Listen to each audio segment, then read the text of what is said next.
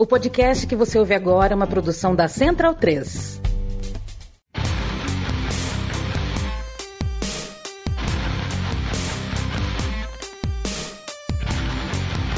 Começa agora o Xadrez Verbal. Bom crepúsculo, ouvintes da Central 3. Está começando mais uma edição do Xadrez Verbal, a sua revista semanal de política internacional em formato podcastal. Meu nome é Matias Pinto e, como sempre, estou ao lado dele, meu amigo e companheiro Felipe Nobre Figueiredo, o homem por trás do tabuleiro. Olá, meu caro Matias, olá a todos os nossos ouvintes, todo mundo que nos ouve, nos prestigia, nos divulga, nos tolera, nos ama, nos deseja, diz que nos odeia, mas não nos tira do ouvido. Chegando aqui a edição 352 do podcast. Adoro essa formação. Pois é, edição Beckenbauer, edição 1974. São Paulo 2005 edição Sebastião Lazzaroni. uh, brincadeiras à parte, 352 programas de vocês nos aturando é bastante.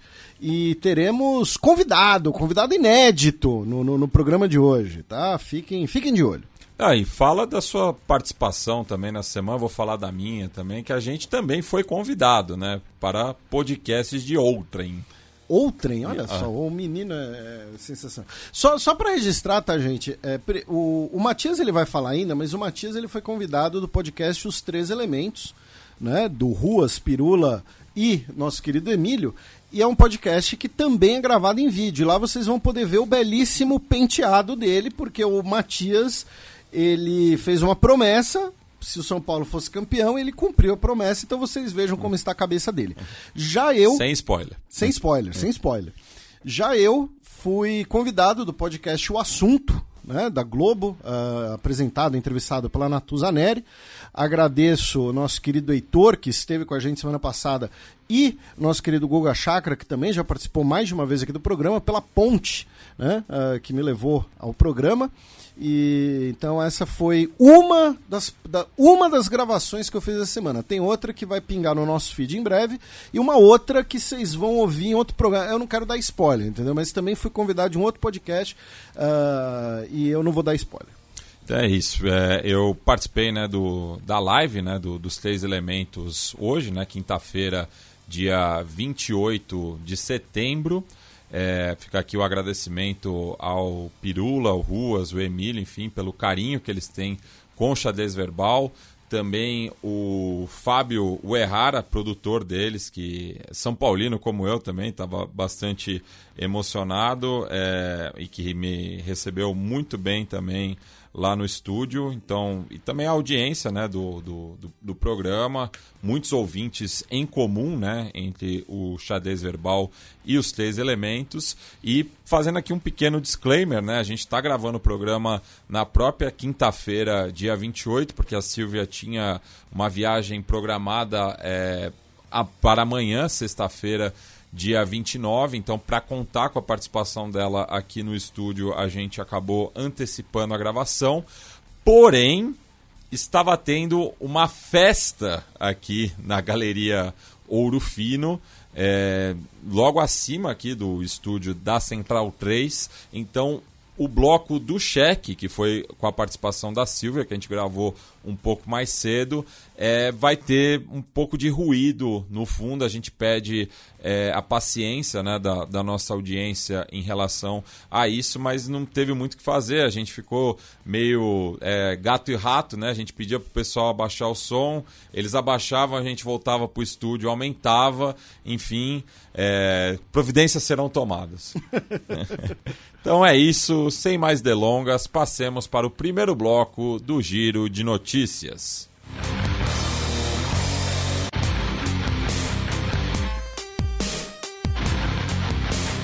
Giro de Notícias.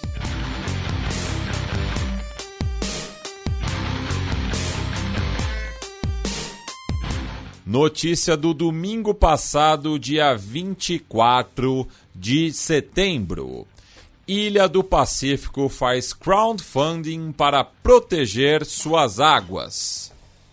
O financiamento coletivo, às vezes chamado em inglês né, de crowdfunding, no caso pela ilha de Niue, né, que é uma ilha que fica no oeste do Pacífico Sul, entre Fiji e as Ilhas Cook. Uh, é uma ilha que, inclusive, ela é em associação com a Nova Zelândia, ou seja, ela é como se fosse um, um território associado ao Reino da Nova Zelândia. Né? E, É o Porto Rico da Nova Zelândia. é uma boa comparação. Inclusive, essa semana, uh, os Estados Unidos elevaram as suas relações diplomáticas com a ilha Niue e com as ilhas Cook. Tá? Algum, alguns veículos noticiaram de, de uma forma um pouco errada, dizendo assim: ah, Estados Unidos reconhece independência. Não, reconhece que são territórios associados à Nova Zelândia, apenas uh, aumentou, apenas subiu o grau da sua representação diplomática nessa, nesses países insulares. Mais um exemplo da importância da Oceania e que, modéstia à parte, o xadrez herbal, a gente sempre fala desse assunto aqui, nossos ouvintes estão inteirados. E o que as Ilhas Niue estão fazendo? É uma ilha que tem menos de 2 mil habitantes, até por isso é um estado associado da Nova Zelândia. Né? Então, o que, que isso quer dizer? Quer dizer que esses 2 mil habitantes se autogovernam, mas temas como defesa, política externa, né, uh, bombeiros, uh, serviços de emergência são mantidos pela Nova Zelândia. Tá? Uh, e agora, se você comprar uma cota aí de mais ou menos 700 reais, né, você vai poder conservar um quilômetro quadrado das águas das Ilhas Niue, tá? É, você, a partir dessa grana, né, você vai receber um certificado, um relatório anual dos progressos, tá? e essa grana será utilizada para operações uh, de limpeza, operações de uh, fiscalização do uso das águas, enfim, esse todo esse tipo de coisa, tá? Então, se você quiser, né, você entra lá no New Ocean Wild, tá? E você pode fazer parte do, do crowdfunding das ilhas, tá? além disso, dessas duas notícias insulares, né, das Ilhas Niue e de elevar né, as relações com os Estados Unidos, nós tivemos, no último dia 26 de setembro, também conhecido como terça-feira, o discurso da gloriosa República de Vanuatu, na Assembleia Geral da ONU, que foi o penúltimo tá? É, de todos os discursos. Né? Então, assim, a nossa querida gloriosa República quase fechou a tabela. Né? Então, o único que veio depois foi o Marrocos. Tá? E, claro, depois o discurso de encerramento, que é do presidente da Assembleia Geral. E, no caso, o diplomata Odo Tevi, que é o chefe da delegação permanente de Vanuatu na ONU, fez o discurso. O discurso durou ali aproximadamente 15 minutos, como na média, e foi um discurso uh, baseado em três, uh, dividido, melhor dizendo, em três pontos. Primeiro deles, a Covid-19 e como uh, alguns países sofreram muito na sua economia com a Covid-19. Claro que todos os países sofreram, mas nesse caso ele chama atenção para uh, a indústria do turismo. Né? Ele dizendo que o, o baque do, no turismo internacional ainda não foi recuperado pós-pandemia, por isso a economia do país ainda sofre com isso. Ele agradeceu países como a Nova Zelândia e a Austrália pelo auxílio durante a pandemia, por vacinas e tudo mais. Também agradeceu a China. Tá? Outro ponto foi dos, do, das metas de desenvolvimento sustentável da ONU. E, finalmente, claro, né, uh, falando de questões climáticas e de meio ambiente. E ele falando que os ciclones que atingiram Vonatu né, no começo do ano, que a gente repercutiu aqui, uh, infelizmente, deixaram, por exemplo, um custo de recuperação que é equivalente a 70% do PIB do país. Né? É mais um daqueles exemplos né, de como as quantias de dinheiro são relativas. Né? Então, assim algumas quantias de dinheiro para mim, para o Matias, para a Silva, para você que está nos ouvindo, são muito grandes.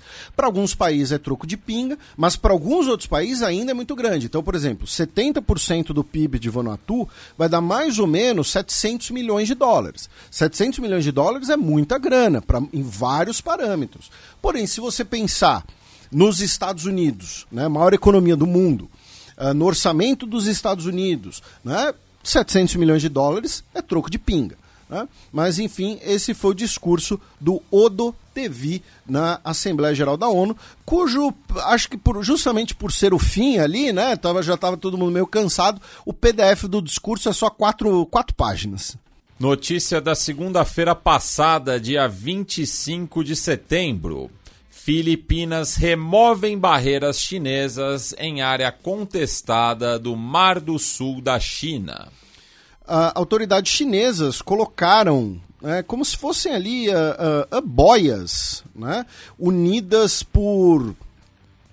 Não sei se o, se o termo correto seriam cordas, né? sabe quando você tem é, é, na piscina, né, as divisórias da piscina, né, uh, raia, né, você puxa raia na piscina, como se fossem isso, né?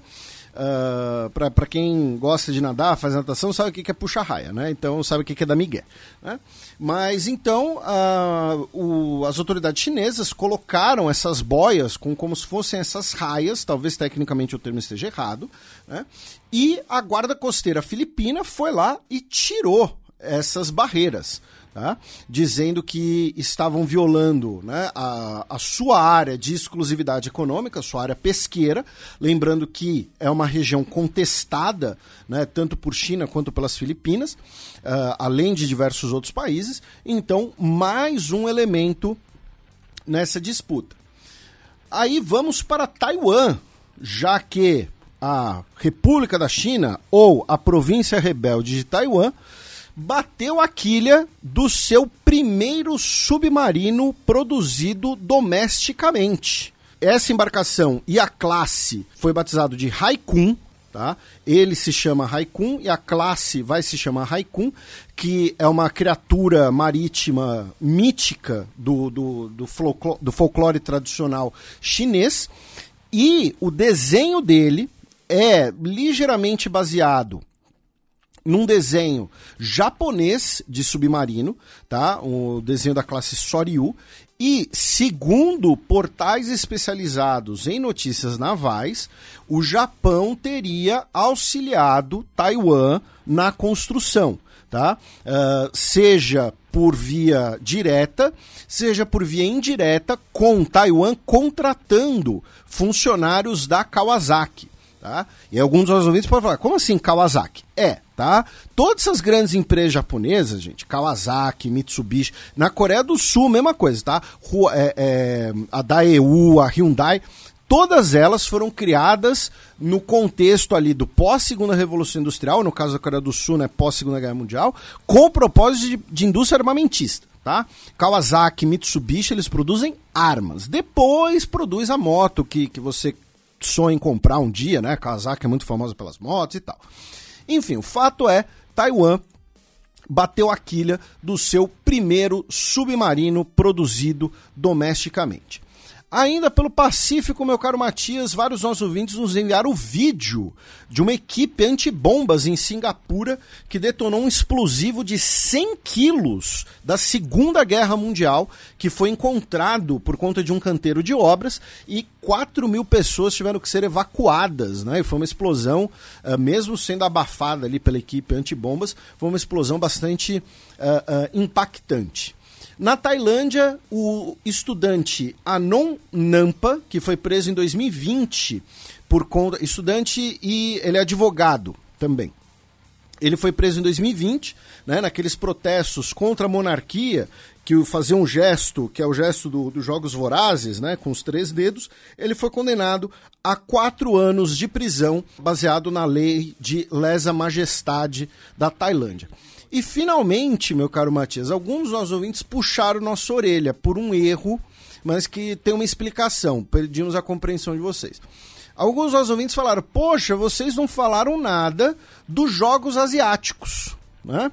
Que inclusive o Matias falou dos jogos asiáticos hoje, lá no Três Elementos, Sim. por coincidência. Mas o que acontece? Nós tivemos a abertura no último dia 23 tá, dos Jogos Asiáticos. E a gente não falou nada antes por um erro, por uma distração, porque oficialmente são Jogos Asiáticos de 2022.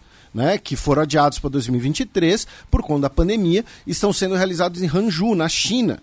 Né? E a China, ano passado, ainda tinha medidas mais rígidas contra a pandemia. Por conta da, do, do ah, dois, Jogos Asiáticos 2022, tal, na hora de fazer roteiro, enfim, dar uma olhada, é, é, acabei não prestando muita atenção, mas tivemos a abertura nesse último dia 23 de setembro, lembrando que os Jogos Asiáticos são os Jogos Olímpicos Regionais. É como se fosse É, o Pan-Americano. É, o PAN. É. É, como se fosse o Pan-Americano Que inclusive vai ser realizado em breve em Santiago. do Chile. É. Ah, e tivemos a cerimônia de abertura com a presença do ah, Xi Jinping, tá? além de boa parte ali do- de dignitários chineses e ah, representantes estrangeiros de destaque. Nós temos o presidente barra ditador da Síria, o Bashar al-Assad, que a gente mencionou no programa passado que estava na, na, na China. O primeiro-ministro do Timor-Leste, Xanana Guzmão. O rei do Camboja, o Norodom Sihamoni. Ahn, o príncipe herdeiro do trono da Jordânia e o príncipe herdeiro do trono do Kuwait, tá?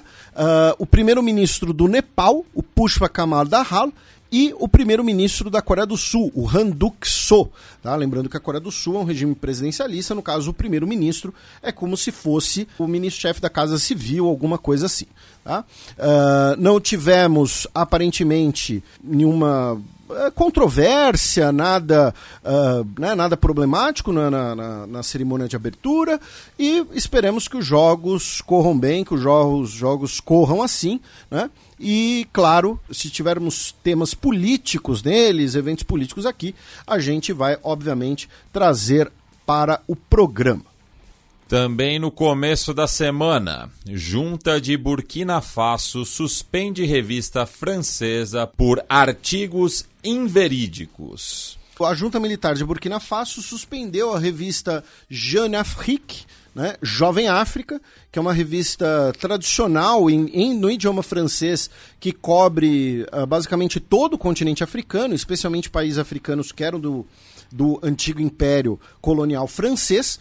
E ah, a junta de Burkina Faso suspendeu então as atividades da, da, da revista, afirmando que eles estariam mentindo e manipulando a opinião pública para espalhar o caos, tá? Por conta de dois artigos que falam que ah, supostamente haveria uma, uma tensão interna à junta militar, né? Que a junta militar de Burkina Faso estaria começando a passar por problemas de coesão.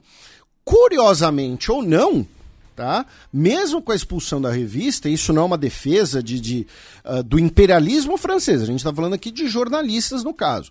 Né? Ah, a própria junta militar de Burkina Faso, nessa semana, na, na última quarta-feira, afirmou que houve uma tentativa de golpe dentro da junta militar que foi desmantelada pela inteligência e pelos serviços de segurança com as autoridades afirmando quatro pessoas foram presas, duas estão foragidas, tá? E elas serão ah, indiciadas criminalmente, tá? Quem falou isso foi o procurador militar do país, tá? Então assim, a revista pode ser uma, uma voz do imperialismo francês? Pode. Mas nesse caso, aparentemente, a matéria que eles publicaram tinha alguma substância, porque alguns dias depois, as próprias autoridades de Burkina Faso falaram: olha só, teve uma tentativa de golpe aqui. Então teve um certo, como posso dizer, desencontro aí. Tá? E Burkina Faso, né, via o seu ministro ah, de Relações Exteriores, o Bassoma Bazi, também discursou né, nos últimos dias na Assembleia Geral da ONU. Foi um daqueles. Né, a gente mencionou esse programa passado, que não daria para cobrir todos, até porque alguns foram depois da gravação. Né? Ah, foi um discurso relativamente longo, tá? de meia hora. E ele disse, ah, ele defendeu, claro, né, a aliança dos estados do Sahel, tá? Ah, disse que esses países estão controlando o próprio destino tá, com suas mãos. Ele condenou o fato de que as autoridades do Níger não teriam sido ah, autorizadas a falar né, no caso as autoridades da junta militar, nós tivemos quatro países que são integrantes da ONU que não discursaram na abertura dessa Assembleia Geral, tá, gente?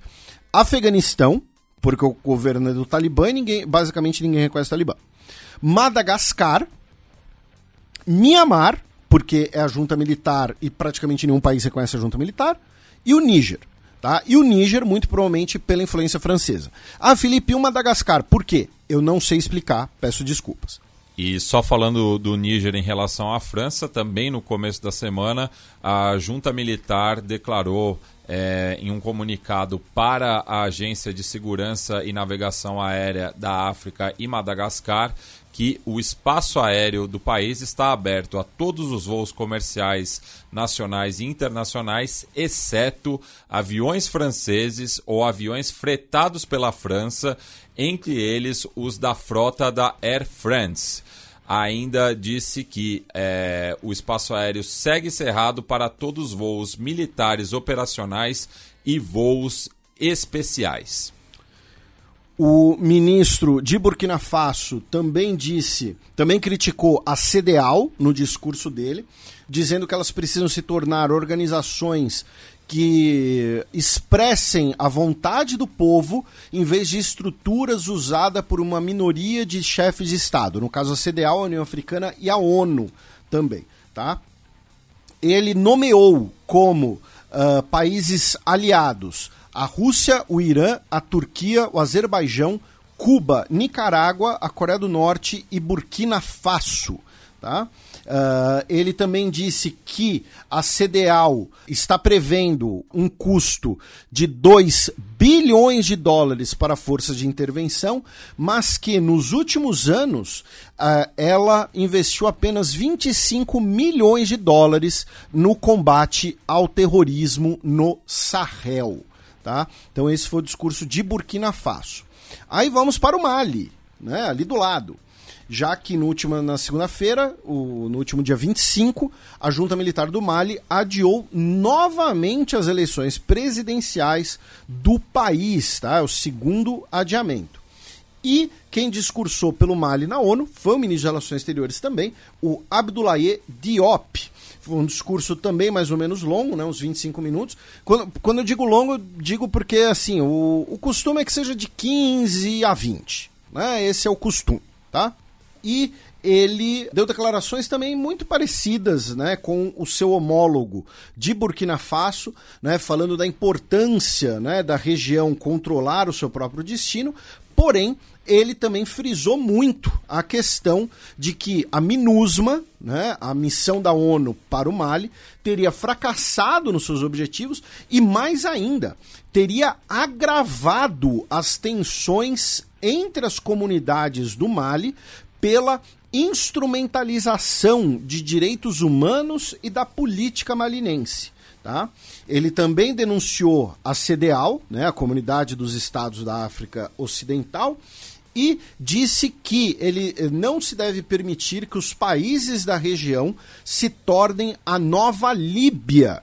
Tá? No caso, um país que. So, né, ele condenou a intervenção da OTAN na Líbia.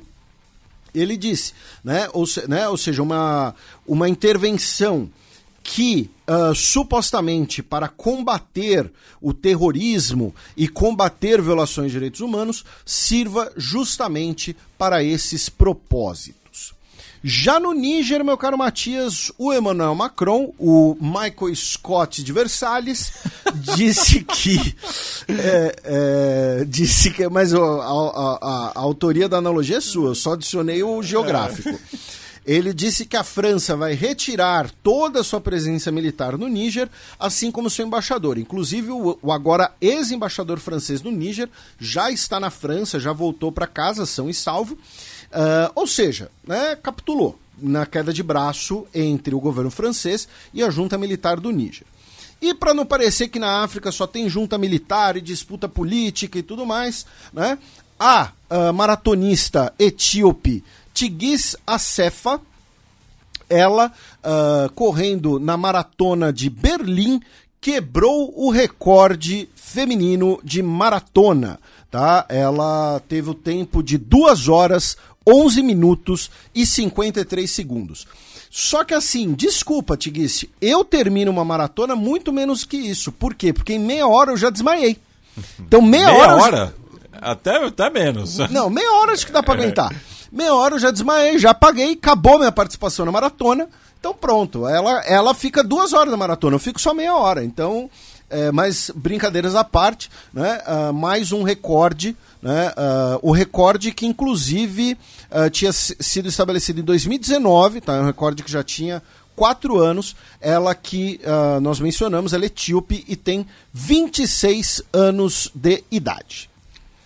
Notícia da terça-feira passada, dia 26 de setembro. Coreia do Sul realiza conversas com Japão e China. Então, né, é, a Coreia do Sul recebeu o vice-ministro de Relações Exteriores da China e o vice-ministro de Relações Exteriores do Japão, né? Provavelmente em portas fechadas, eu quero imaginar que o diplomata sul-coreano e o diplomata chinês se juntaram para pegar o japonês na porrada. Tá? Mas obviamente não foi isso que aconteceu, não foi uma, uma revanche da Segunda Guerra Mundial. Brincadeiras à parte, né? eles se reuniram para discutir ah, abertamente, né? Abertamente foi a discussão sobre a discussão foi sobre a Coreia do Norte, tá? Sobre os testes de mísseis na Coreia do Norte, sobre, né? ah, ah, essa foi a discussão principal. Porém, ao mesmo tempo, né, muito provavelmente também uma tentativa do governo sul-coreano de equilibrar as suas relações exteriores. Porque vamos lembrar, em agosto nós tivemos aquela cúpula de presidentes e presidentes e primeiro-ministro, né, o Kishida Fumio, né, ah, em Washington, né, entre Coreia do Sul, Japão e Estados Unidos. O Coreia do Sul e Japão não têm boas relações Uh, normalmente, durante muito tempo, a gente já falou isso aqui no programa, tanto por razões históricas quanto por competição por mercados. né? Alguns anos atrás, o Japão suspendeu a ah, exportação de alguns tipos de ah, eletrônicos para a Coreia do Sul, depois retirou essa suspensão, depois que o novo governo sul-coreano, né, um governo conservador na Coreia do Sul, afirmou que, né, que iria abrir mão totalmente do assunto da escravização sexual de mulheres ah, coreanas durante ah, o período de ocupação e anexação pelo Japão. Então, assim, Japão e Coreia do Sul não têm relações muito boas. Porém, ambos têm o principal aliado, o principal mesmo aliado, Estados Unidos. E nos últimos anos, com a ascensão né, da, da- da- disputa sistêmica entre Estados Unidos e China, esses dois países, até porque são vizinhos, né, próximos da China, né, e no caso eh, do Japão, você ainda tem ali uma disputa territorial, né, uma disputa insular, você tem ah, a aproximação entre eles. Mas ao mesmo tempo a Coreia do Sul também não vai fazer um. ah, ah, não vai abrir mão né, das suas relações com a China nem nada. Então, convidar a China e realizar uma conversa, né, mesmo que de vices-ministros de relações exteriores, ou seja, não é uma conversa entre presidentes, não é uma conversa né, de alto nível ainda, pelo menos, também serve um pouco para equilibrar essas relações. Tá? E aí, ah, falando né, em Península Coreana, né, lembrando, só existe uma nação coreana, que está dividida em duas repúblicas, que são popularmente chamadas de Coreia do Norte e Coreia do Sul. né? Ah, na ONU, no discurso né, ah, justamente da Coreia do Norte, né, ah, o, a Coreia do Norte, digamos assim, respondeu ao discurso da Coreia do Sul. né? Lembrando que o presidente da Coreia do Sul, né, o, Yoon Suk Yeol, criticou na ONU né, a aproximação entre Coreia do Norte e Rússia. né? Recentemente o Kim Jong-un esteve na Rússia, enfim. E aí ah, a Coreia do Norte disse que o presidente da Coreia do Sul é um fantoche traidor e um idiota diplomático. Tá? É, então, é, são termos que acho que não precisam de muita interpretação. né? Não precisa explicar o que significa você chamar alguém de idiota. né? Agora, o meu termo preferido foi: eu não sei Tá? Porque assim, tem em mente que o que eu vou ler agora para vocês é eu falando em português, algo que eu estou lendo em inglês que foi traduzido do coreano.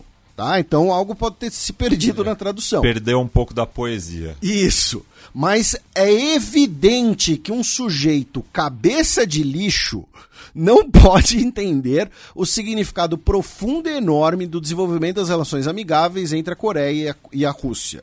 Tá? Então tivemos essa resposta, e como eu disse, eu não sei se o cabeça de lixo foi literal, né, se é um termo, se é uma expressão. E falando no governo conservador da Coreia do Sul, meu caro Matias, o governo realizou pela primeira vez em 10 anos uma parada militar em Seul, tá, que reuniu cerca de 7 mil militares, incluindo parte do contingente dos Estados Unidos, né, que fica baseado na Coreia do Sul, para marcar o 75º Dia das Forças Armadas. Né? E também, é claro, né, uma forma ali, uma demonstração de força né, para contrapor as diversas paradas militares que nós tivemos na Coreia do Norte, né, que é uma tradição maior. Tá? E, inclusive, tivemos nessa parada uh, militar é, passagens de caças F-35, que é considerado o melhor caça do mundo, né, que é utilizado para a Coreia do Sul, e do KF-21, que é, uh, na verdade, o KF-21 não realizou uma passagem, ele foi uh, exibido estaticamente, que é uh, um projeto desenvolvido pela Coreia do Sul e pela Indonésia, né, para ser um, um novo caça dessas duas forças. Aí, ainda na Península Coreana, meu caro Matias, algumas semanas atrás a gente comentou aquela história do soldado dos Estados Unidos, o Travis King, que fugiu para a Coreia do Norte, simplesmente cruzou a fronteira e saiu correndo. Né? Ele que estava sendo enviado para o Texas para ser julgado por uma corte marcial. E essa semana foi anunciado que ele está nos Estados Unidos. Tá? Ele teria sido expulso pela Coreia do Norte, tá? Porém, todavia, entretanto, mas ele muito provavelmente foi entregue pela Coreia do Norte aos Estados Unidos via China, que teria mediado a situação. Tá? Uh, agora ele está, repito, nos Estados Unidos e ainda não se sabe, não foi declarado se uh, ele vai né, continuar o processo que ele já respondia por corte marcial, se vai responder algum outro processo. Segundo familiares, ele está em boa saúde, tá? Ele está, enfim, tá, tá tudo ok com ele. Então tivemos essa, essa reviravolta. E finalmente, cientistas japoneses encontraram microplásticos nas nuvens. Então daqui a pouco vai chover garrafa PET tá? É isso, né? A gente está poluindo tanto rolê que a gente poluiu as nuvens. Bem, agora vocês ficam com a coluna aberta, é, no qual a gente recebe o Diego Kerber, ele que é jornalista do site Adrenaline, que trabalha com tecnologia há mais de 10 anos, testando componentes sobre chips e nanômetros. E na sequência passaremos para as efemérides da semana que vem. E Matias, antes da gente ouvir a coluna do Diego sobre a questão dos chips e tal, eu perguntei para ele, né? Como você quer que o Matias te apresente? E aí, a prime... eu vou ter que passar a primeira resposta dele, porque ele deu, ele, ele deu brincando, ele achou que a gente não ia falar, né? Mas ele falou: Diego, filho de Pendragon do castelo de Camelot, rei dos Brestões, conquistador dos saxões e soberano dos ingleses. Então tá aí.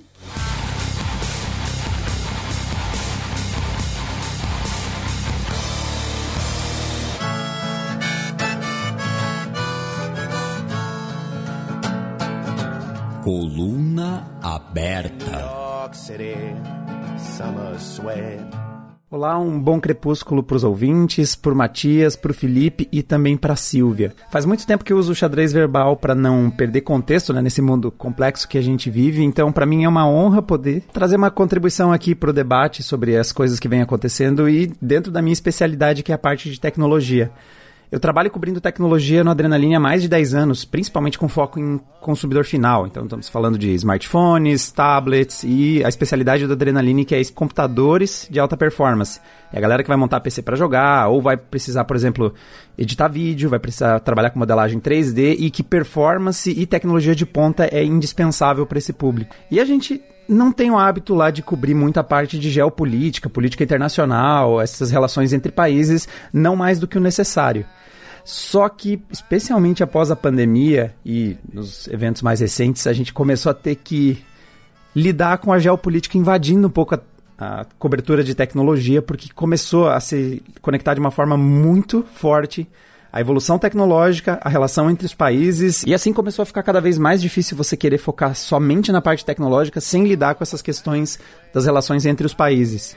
Isso porque a indústria de semicondutores, né, que é a indústria que constrói os chips, ela é extremamente estratégica, mas ela é violentamente concentrada. Hoje a gente vive num mundo em que muitos dos chips são feitos em apenas um lugar, e esse lugar está meio que no olho do furacão.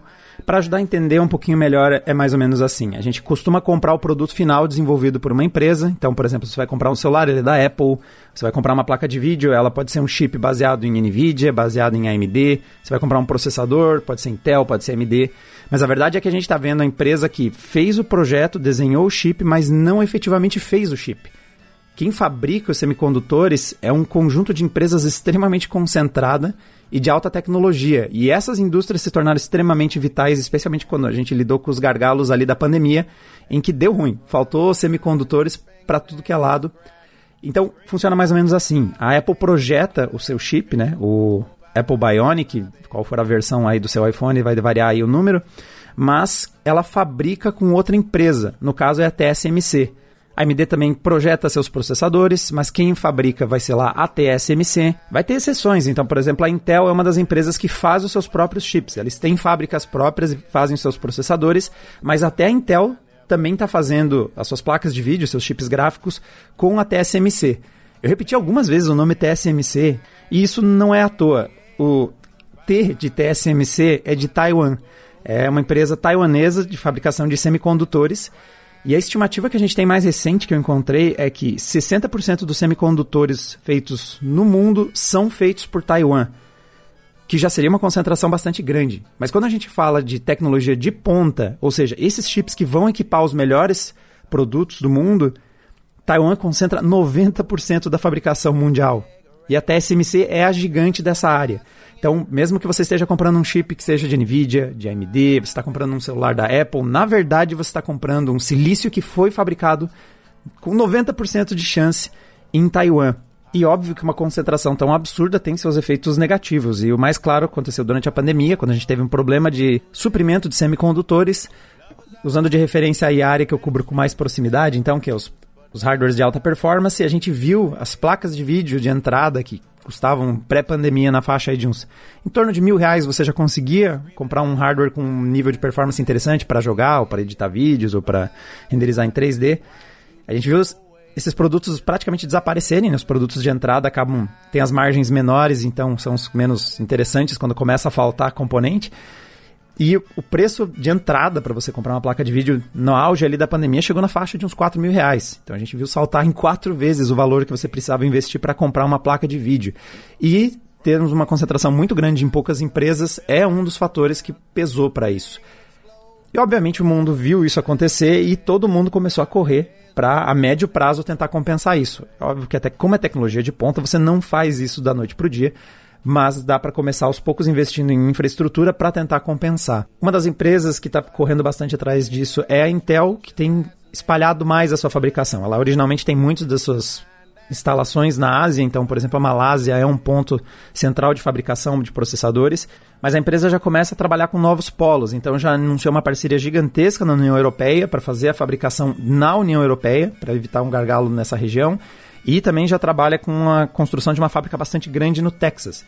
Então vê que já começam a sair um pouco do eixo da Ásia, que era onde estava concentrado boa parte da fabricação. Então quando não era em Taiwan, era em algum lugar da Ásia. Então agora nós temos um começo de uma distribuição, porque as empresas perceberam com a pandemia e também com essas questões de geopolítica que colocar todos os ovos num cesto era um problema. Bom, e a China?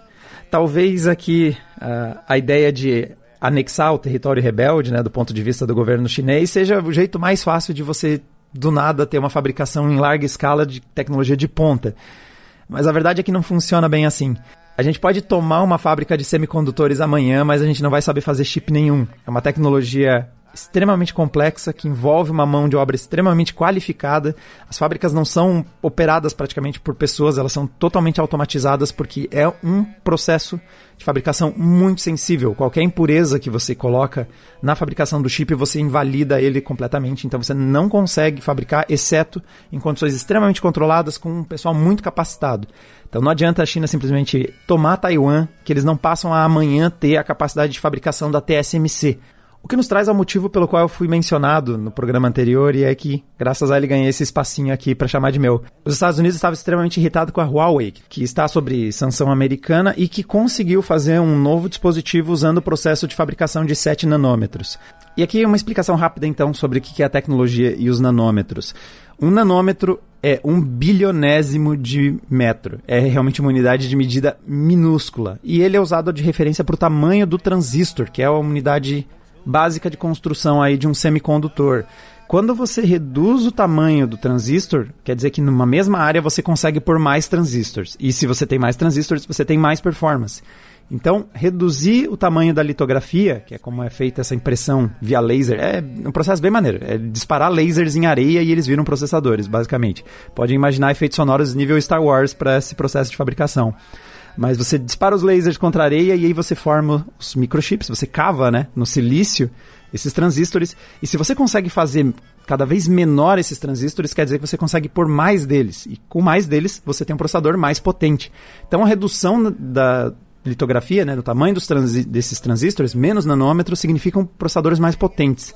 E também significa processadores com mais capacidades. Porque quando você miniaturiza tudo, você tem mais espaço. E isso foi indispensável para a revolução dos smartphones e dos tablets, porque nós começamos a ver a fabricação dos SoC, o System on a Chip, ou traduzindo, né, um sistema no chip, que você consegue ter estruturas tão pequenas que num único chip você coloca processador, você coloca chip gráfico e você coloca, especialmente importante, né, para essa revolução, um modem. Então você consegue ter em um único chip processamento, você consegue ter conectividade e tudo isso se tornou indispensável para a revolução dos smartphones. Então você dominar técnicas mais avançadas é extremamente importante. Só que tem que ter um balanço entre você conseguir fazer um transistor muito pequeno e não custar absurdamente caro para você conseguir vender ele. Então é uma indústria extremamente difícil de você atingir eficiência em fabricação. Não basta só fazer um transistor muito pequeno, você precisa fabricar em escala, não custar absurdamente caro para você conseguir fazer produtos que ganham, ganhem volume, ganhem público em massa. E eis que os Estados Unidos se irritam porque a Huawei conseguiu fazer um chip equipado em 7 nanômetros. Ele não é o processo mais moderno, então hoje em dia a TSMC vem oferecendo para vários clientes aí uh, eh, 5 nanômetros, já estamos ouvindo falar aí, já tem notícias de que a Apple teria encomendado boa parte da capacidade fabril dos 3 nanômetros da TSMC. Então nós já estamos falando de processos de fabricação já mais avançados que os 7 nanômetros, mas os 7 nanômetros não são tão antigos assim. Quem fabricou para a Huawei foi a SMC, ela é uma fabricante de semicondutores chinesa. E aqui vem o ponto da, da, pulverização da fabricação dos semicondutores pelo mundo, esse processo que vai acelerar rápido nos próximos anos e já está começando. Essa é uma fabricante de semicondutores chinesa, ou seja, nós já temos um processo de fabricação feito na China dentro dos 7 nanômetros que está viabilizando a Huawei continuar fabricando smartphones. Ela obviamente vai ser penalizada por trabalhar nos 7 nanômetros, então ela tem um, ela parte de um transistor que dá menos capacidades em termos de eficiência energética, né? transistores menores também costumam, além de mais performance, costumam ser mais eficientes. Então ela vai ter algumas penalizações versus chips trabalhando na tecnologia mais moderna, mas ela já está trabalhando numa tecnologia de ponta. 7 nanômetros é um processo relativamente recente e consegue performar. Ela vai conseguir entregar um smartphone com um bom nível de performance, mesmo não sendo a tecnologia mais potente.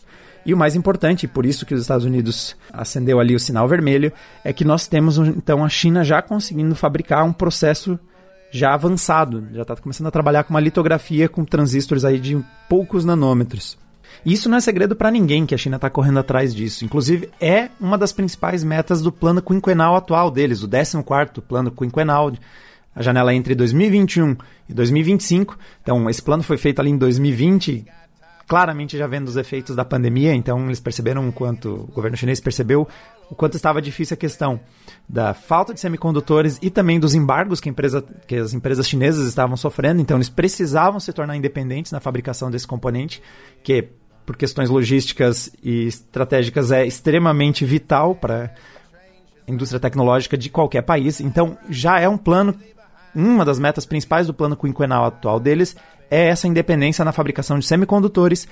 E a Huawei lançando um chip em 7 nanômetros foi um sinal de que eles já estão bem avançados, já estão conseguindo trabalhar já com algumas tecnologias de semicondutores e possivelmente vão conseguir, ah, na medida que evoluem, entregar chips de alta performance sem depender mais e principalmente sem se preocupar mais com eventuais embargos feitos aí pelos Estados Unidos ou outros países. Obviamente, isso também impacta na relação com Taiwan, já que, com certeza, a concentração de 90% dos semicondutores de alta performance está em Taiwan. É uma das coisas que entrava na conta entre esse balanço complicado entre como resolver a atual situação com Taiwan, esse status quo que nem Taiwan sabe o que vai acontecer no futuro.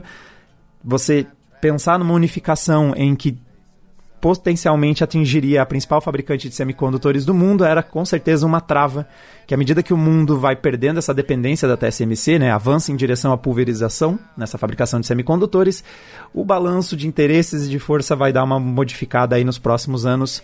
Espero conseguir ainda no futuro ir para Computex é um dos principais eventos da cobertura do Adrenaline, porque é onde a gente vê os fabricantes de hardware de alta performance e não à toa eles estão concentrados em Taiwan, afinal de contas é de lá de onde a cozinha que sai as salsichas é, fica lá em Taiwan. Então, costumo ir anualmente acompanhar esse evento para ver quais são os lançamentos, mas é sempre, cada visita é uma pergunta em quanto tempo eu vou ver ainda esse status quo de um país que não é país e essa relação de duas Chinas ao mesmo tempo coexistindo, ou quando isso vai mudar. Não sei se Taiwan vai decidir que já está muitos anos sendo um país diferente, só não assumiu ainda, ou se essa mudança, principalmente da descentralização dos semicondutores e, sei lá, o Xi Jinping acordando excessivamente animado e com vontade de ser produtivo em uma certa manhã, a gente veja esse equilíbrio, esse status quo mudando. Bom, e como é então a tradição da casa, eu posso gastar minha cartinha aqui de recomendações. Então, a minha primeira cartinha é pro meu trabalho lá no Adrenaline. Então, principalmente se você está de olho em um novo computador, precisa de performance, está querendo jogar ou trabalha com aplicações aí de edição de foto, quem sabe aí uma modelagem 3D. Então, lá a gente tem os nossos vídeos em que a gente testa diversos componentes e mostra performance e recomenda quais você deve comprar. Já dou um spoiler, a maior parte deles são fabricados pela TSMC. E a outra recomendação, agora vou gastar o alto jabá também, que eu decidi brincar um pouquinho pouquinho de Podosfera, já que acompanhava vários podcasts e tinha um formato que eu queria muito ver. Eu via podcasts internacionais fazerem, mas não tinha visto ninguém fazendo ainda em português. Eu vou recomendar aqui o Você Não Precisa Saber Podcast.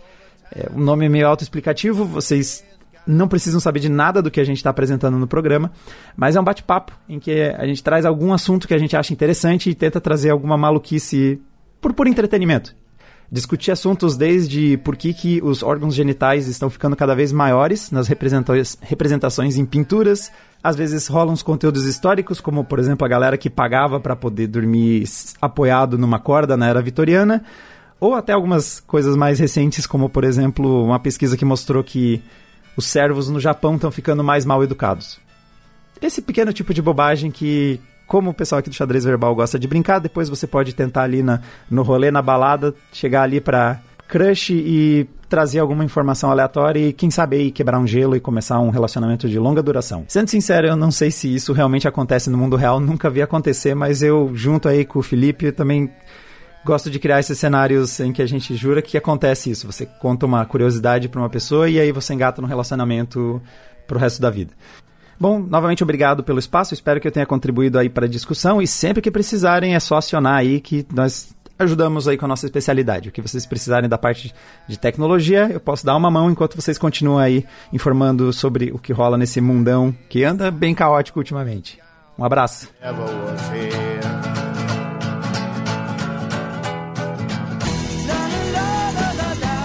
A semana na história. 6 de outubro de 23 depois da Era Comum. Há dois mil anos, o imperador chinês Wang Mang era deposto e decapitado. Será que jogaram Kuju ou Tsuchu com o crânio dele, Felipe? Você buscou aí o, um dos vários antepassados do futebol, né? Agora sim. Inclusive surgiu na dinastia Han, então era contemporâneo da, dessa execução.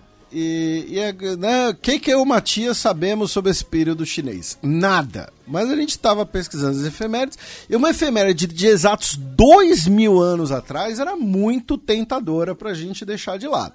Né? Mas no caso, o Wang Mang, ele foi o único imperador da dinastia Qin, tá? Ele era uh, alguém da um, um, um, membro da corte da dinastia Han e no ano 9 tá, ele deu um golpe, tomou o trono e ocupou o trono até o ano 23, né, quando ele foi sucedido pelo imperador Genshi, que também era da dinastia Han, ou seja, a dinastia Han né, voltou ao trono ele, uh, além de, né, ele era um, como a gente mencionou, um oficial da corte, que era um estudioso de Confúcio. E ele foi deposto, não foi pela dinastia Han, na verdade. Ele foi deposto por uma revolta camponesa, tá? E é uma revolta camponesa que tem um nome muito curioso. Que eu novamente não vou saber explicar, história antiga chinesa, tá? Peço desculpas, é algo que não faço pouquíssima noção, para não dizer nada. Ele foi deposto pela rebelião dos Sobrancelhas Vermelhas. Tá? É, é um nome muito, muito legal. E, enfim, foi deposto, decapitado, e agora, a partir desse momento, uh, jogaram bola com o crânio dele. é, é, o, o historiador Matias propôs essa hipótese, a hipótese foi comprovada, e é isso. Pela tradição oral. 3 de outubro de 1953, na próxima terça-feira, completam-se 70 anos da Petrobras. A Petróleo Brasileiro SA, né, a Petrobras, né, foi fundada em 3 de outubro de 1953. Durante... Petróleo é nosso. Isso, exatamente. A campanha do petróleo é nosso.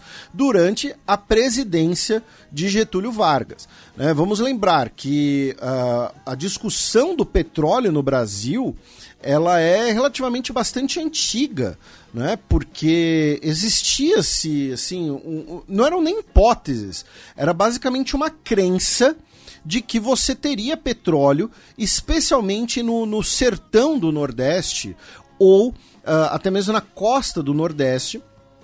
Muitas vezes por uma coisa bem análoga ao que ocorria nos Estados Unidos. Falava, olha só, nos Estados Unidos tem petróleo no Oklahoma e no Texas. E o sertão brasileiro parece Oklahoma e Texas, então aqui também vai ter petróleo, tá? Claro que você tinha vários estudos sérios, você teve várias perfurações teste, né?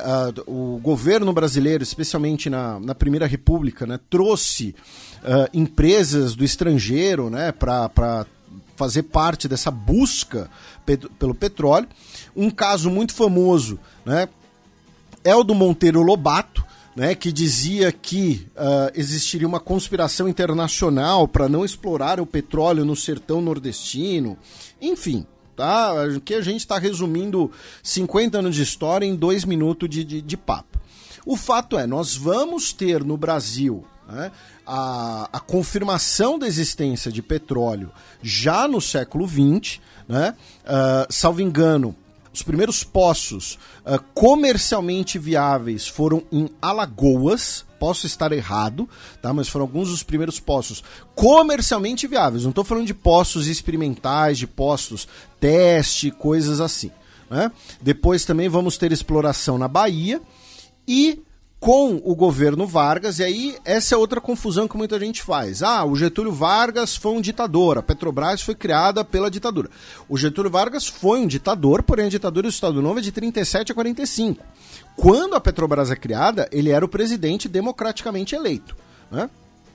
E bota o velho outra vez. Bota, exatamente, é. né? Bota o retrato do velho outra vez. E aí nós temos né, a criação da Petrobras em 1953, como parte da campanha né, do Petróleo é Nosso, que era que a grande discussão né, do, do Brasil no século XX, né, entre os desenvolvimentistas nacionalistas e os entreguistas, né, que falavam, não, tem que deixar, tem que abrir para o mercado estrangeiro, as empresas estrangeiras que exploram aí. Uh, no caso, um dos grandes críticos da fundação da Petrobras era o Roberto Campos, né, o economista que representa o Brasil na Conferência de Bretton Woods em 44, uh, ah, depois uh, se torna né, um dos principais nomes do liberalismo econômico no Brasil, né? Ele era apelidado até mesmo de Bob Fields, né? Porque sempre teria uma posição pró-Estados Unidos, coisas assim. Cujo neto é o atual presidente do BC. Exatamente, né? é, o, eu, né? o Roberto Campos Neto é porque ele é neto do Roberto Campos, que uh, como eu disse, representou o Brasil em Bretton Woods e depois se tornou muito conhecido por essas posições uh, extremamente liberais na economia brasileira. 6 de outubro de 1973, 50 anos atrás, começava a Guerra do Yom Kippur, ou Guerra de Outubro. Guerra do Yom Kippur é assim que é chamada pelos israelenses e Guerra de Outubro é assim que é chamada pelos árabes. Né? Em resumo, é quando Síria e Egito simultaneamente invadem Israel. Lembrando que os países já foram um só, né? A República Árabe Unida. Exatamente. E esse dia 6 de outubro, em 1953, era tanto o dia do Yom Kippur, que é o dia mais sagrado para os judeus, né? O dia do perdão, quanto também era um dia do Ramadã, né? Uh, lembrando que o, tanto o, as datas religiosas uh, do judaísmo e do islã seguem um calendário lunar, então elas variam né, de ano para ano, não tem uma data fixa.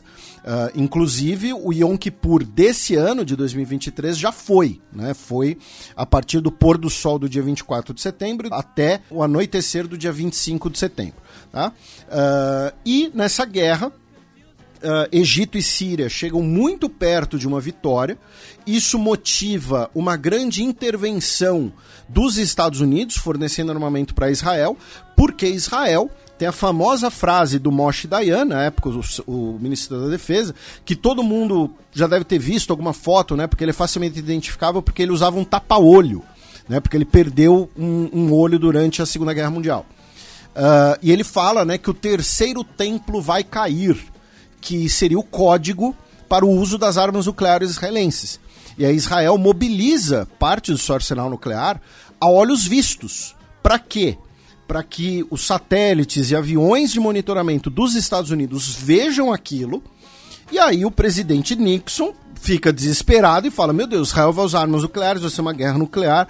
A União Soviética vai dar uma arma nuclear para o Egito para retaliar, meu Deus. E aí os Estados Unidos mandam ajuda militar. Israel realiza uma contraofensiva, chega perto de Damasco, inclusive, e aí a guerra acaba com um cessar-fogo mediado por Estados Unidos e União Soviética, e fruto desse cessar-fogo, anos depois, Egito e Israel vão normalizar suas relações, o Sadat e o Menachem Begin vão ser laureados com o Prêmio Nobel da Paz, Israel vai devolver o Sinai para o Egito, e o Sadat vai ser assassinado em 1981 por isso. Bem, passemos agora para o match no qual eu e o Felipe seguimos repercutindo a crise no Cáucaso e a invasão russa à Ucrânia, além de outras notícias do velho continente.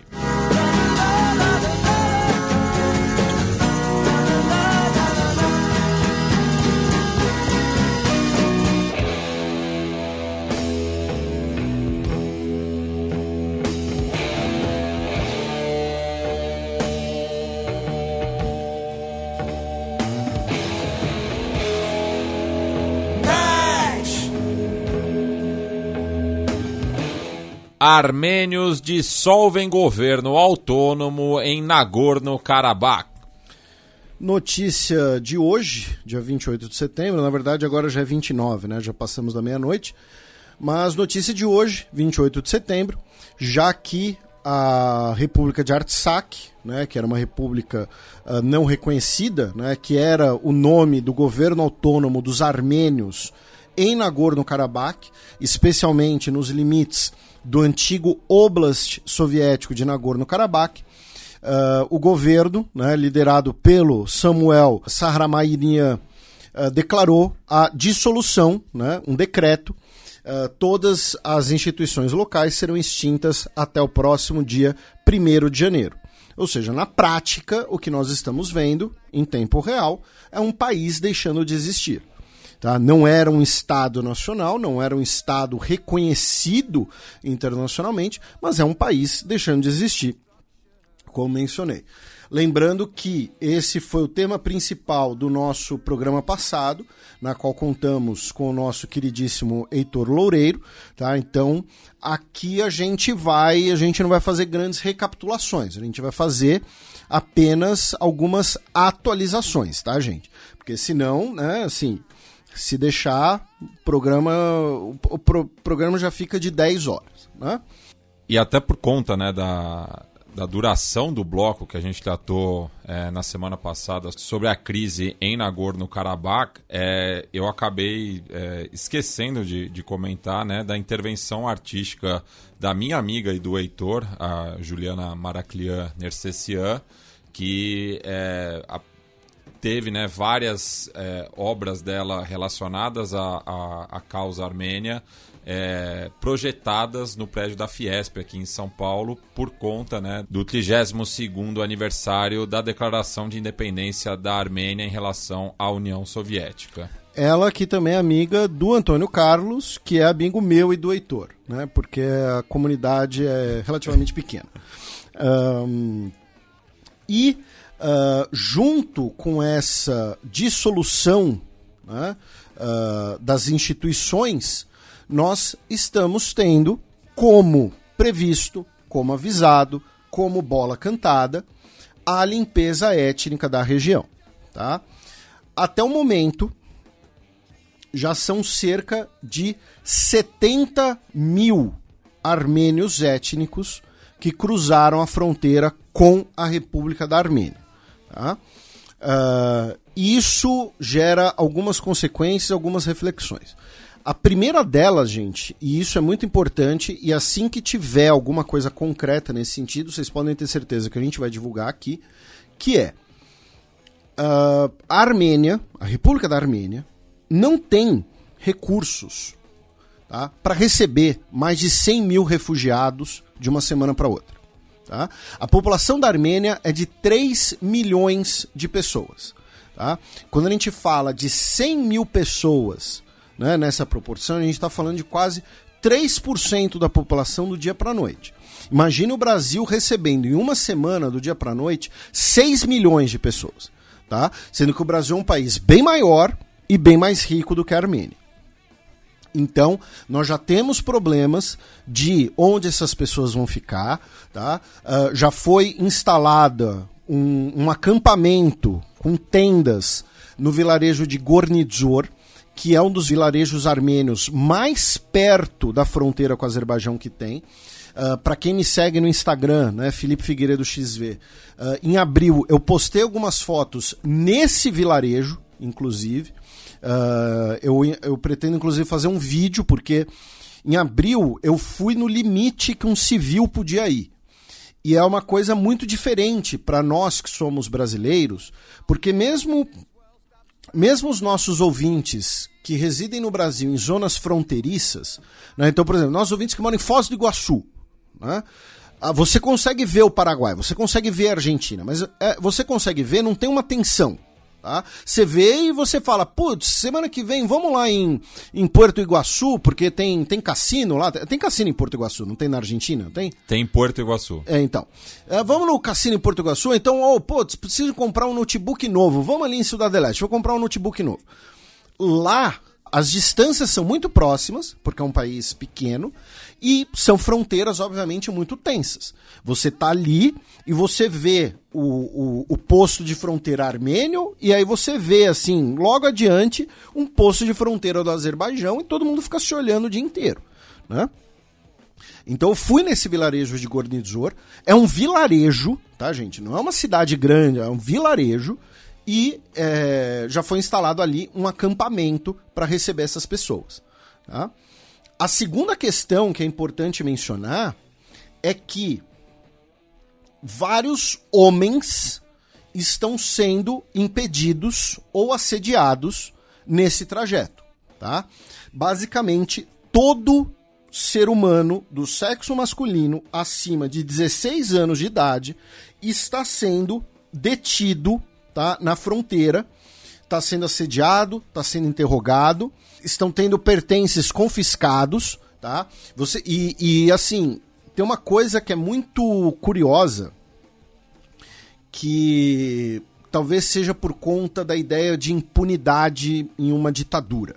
Né? Porque numa ditadura, se você faz o que o ditador quer que você faça, você, mesmo que seja algo etnica, eticamente condenável, você está ileso. Né? Uh, os próprios soldados azerbaijanos postam e compartilham no Telegram as imagens deles saqueando as casas abandonadas, deles saqueando carros, deles achacando essas pessoas na fronteira, tá? Eles mesmos compartilham. No, é, é, estão produzindo provas contra eles mesmos. Então, é porque são provas que não, não, não, vão, não vão levar a nada, né? No fim é isso, é certeza da impunidade. Não é o Felipe do Xadrez Herbal que está falando isso, tá, gente? É, é, isso está sendo compartilhado. E aí vocês podem no Twitter, tá? Porque tem algumas páginas que replicam, algumas que replicam inclusive em tom ufanista, né? E vocês podem digitar lá e procurar, não tem, não tem problema nenhum, tá? Uh, então você pode ver essas imagens e aí você, nós já tivemos muitos homens etnicamente armênios que foram detidos na fronteira. E o caso, talvez agora mais notório, tenha sido o do Rubem Vardarian. Tá? Uh, ele é um cara que a imprensa poderia chamar de oligarca russo, tá? Por quê? Porque ele é um bilionário que, uh, com o fim da União Soviética, é, ele fundou um banco na Armênia. Depois esse banco teve operações na Rússia. Uh, ele vendeu as suas, suas participações para o Sberbank, que é um dos maiores bancos, é o maior banco de varejo da Rússia.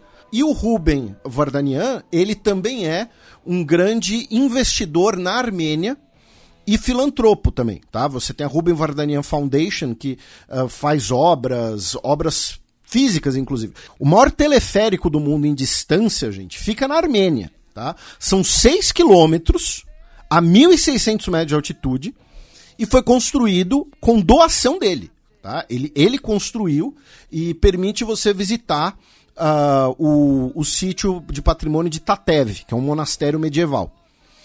Uh, e ele foi preso. E ele foi preso e enviado para Baku, tá? para a capital do Azerbaijão, para ser julgado, porque ele, ele foi ministro de Estado, ele foi, entre aspas, presidente de Artsakh. E ele estava na capital, tá? sitiada, desde o início do bloqueio. Uh, eu conversei com ele por, por Zoom, né? Eu estava na Armênia e ele estava lá. Eu conversei junto com outros jornalistas brasileiros. Uh, e ele foi muito claro ele falou que ele estava lá para ser uh, um escudo humano, digamos assim, tá? Uh, ele disse que sabia o que poderia acontecer se o Azerbaijão tomasse a região, mas que ele não poderia ficar quieto em casa né, uh, uh, se isso acontecesse. E ele foi preso e enviado para Baku quando ele estava tentando retornar para a Armênia, por terra. Tá? Uh, então, além dessa, desse processo, que é uma limpeza étnica, né, que é parte do genocídio, e a gente discutiu isso né, a semana passada com o Heitor aqui no programa, aqui no estúdio, né? Uh, além desse assédio né, em relação aos homens, que é, ah, você, você pegou em armas contra o Azerbaijão, então você pode ser indica, indiciado por terrorismo, por exemplo. Tá? Ainda tem um outro componente que é algumas pessoas vão dizer: não, mas o Azerbaijão, que está autorizando é, que essas pessoas vão embora, né? E mais ainda, o Azerbaijão né, uh, prometeu, garantiu né, os direitos étnicos dos armênios, garantiu a cidadania para os armênios que ficarem, e o Azerbaijão garantiu né, o livre e, e voluntário trânsito pela região. Primeiro, quando a República de Artsakh faz essa declaração, né, de que os cidadãos vão ter livre trânsito, na verdade é um texto ditado por um, uma potência vencedora.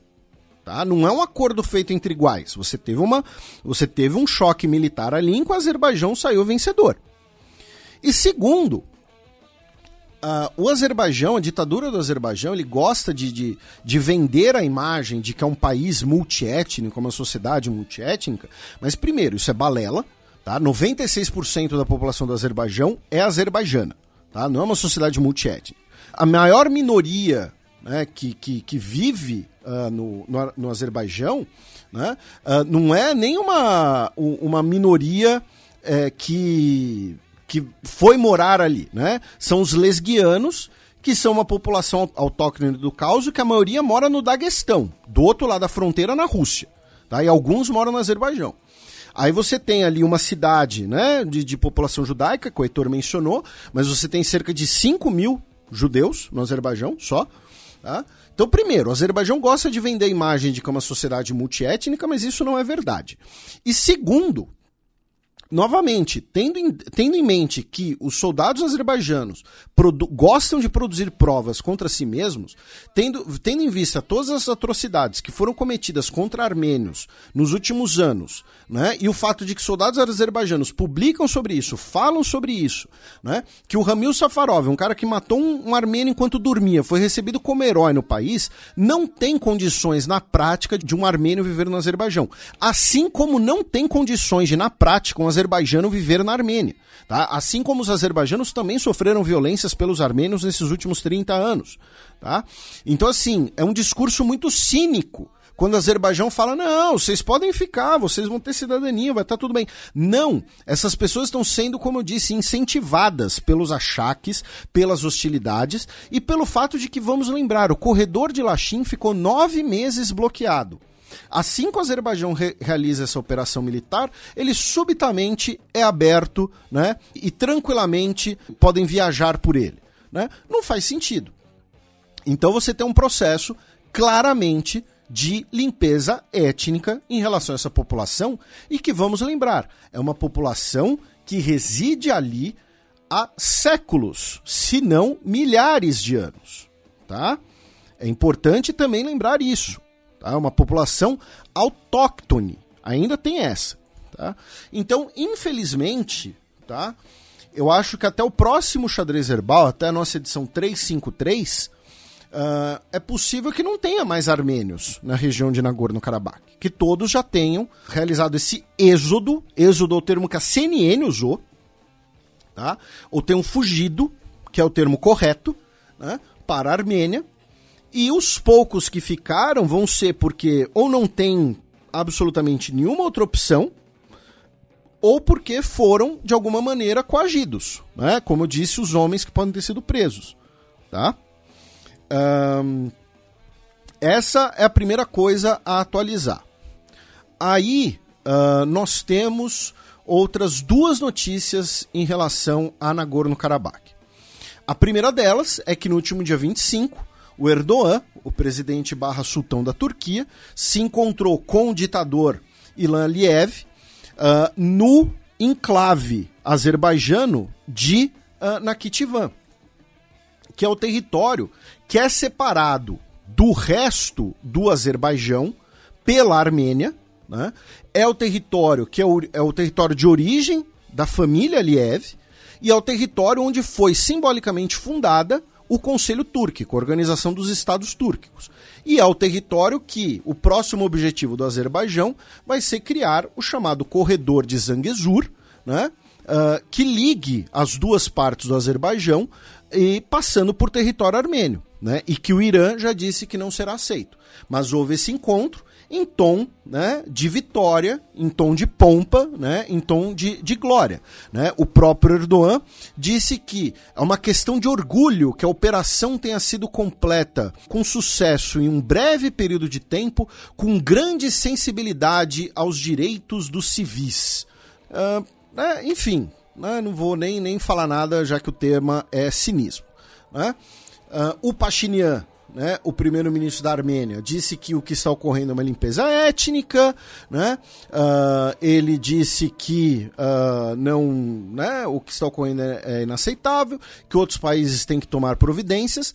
A Samantha Power, né, a diplomata dos Estados Unidos, que é a chefe da USAID, está em Erevan, onde ela foi inclusive alvo de protestos. Tá? Ela estava dando lá uma entrevista para veículos de mídia e pessoas passaram gritando, né, dizendo, cobrando, falando: os Estados Unidos vai sancionar o Azerbaijão quando? Né? Vocês vão ficar aí falando um monte de coisa, mas continuam comprando o gás deles. E aí? E uma outra notícia: hoje, tá? Hoje, uh, dia 28 o parlamento armênio aprovou a eventual ascensão do país ao Estatuto de Roma, ou seja, a Armênia se tornar parte do Tribunal Penal Internacional, algo que a Rússia considera uma provocação.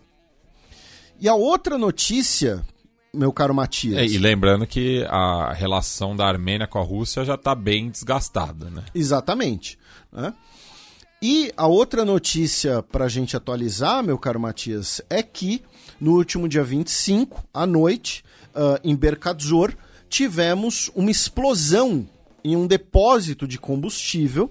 Tá? Berkadzor fica perto da capital de Nagorno-Karabakh, Stepanakert. Os azerbaijanos chamam de Kakendi. Essa explosão deixou pelo menos 125 pessoas mortas e cerca de 300 pessoas feridas. Tá? Ainda não se sabe a origem da explosão. Agora, um depósito de combustível onde tinham centenas de pessoas se abrigando não explode do nada.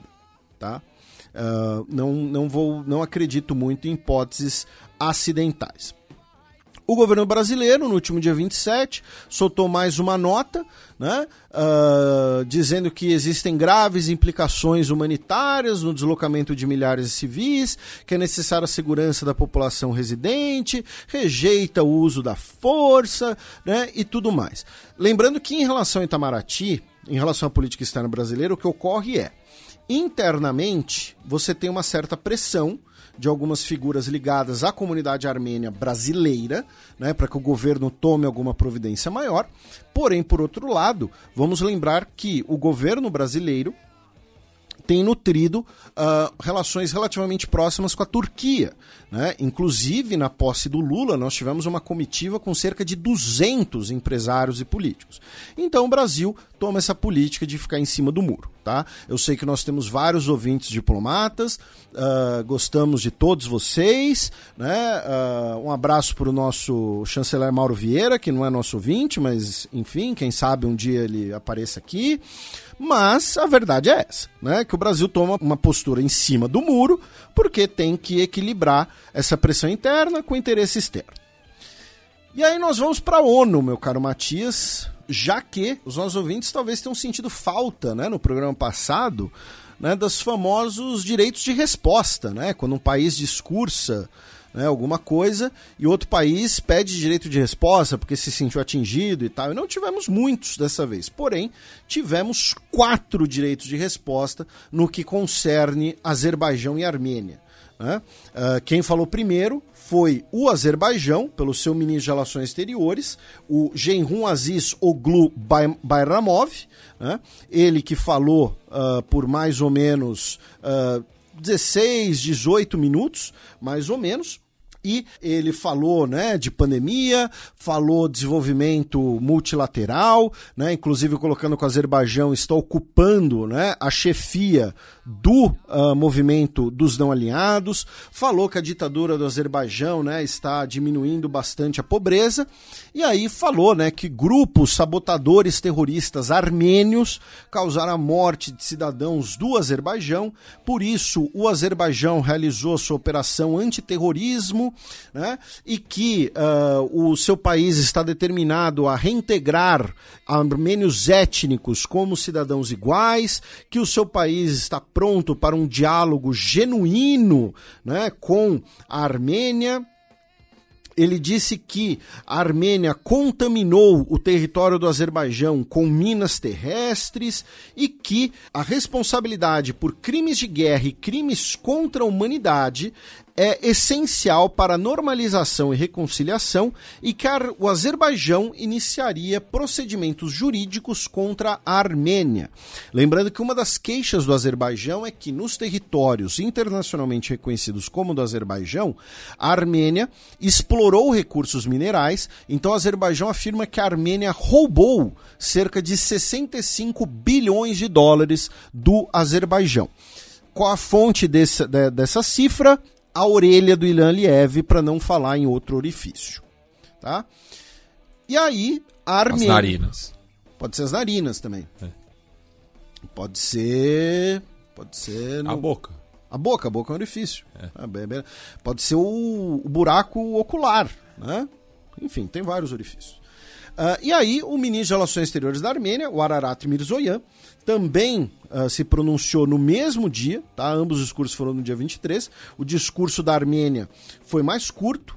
E uh, enquanto o discurso do Azerbaijão foi mais amplo, digamos assim, o discurso da Armênia foi mais concentrado na questão de Nagorno-Karabakh afirmando que o Azerbaijão realizou agressões contra território soberano armênio, realizou ataques contra a população armênia de Nagorno-Karabakh, disse que a Armênia tentou esforços para a paz, porém uh, não temos um parceiro para a paz, mas um país que declara abertamente que o poder é o direito e constantemente usa a força.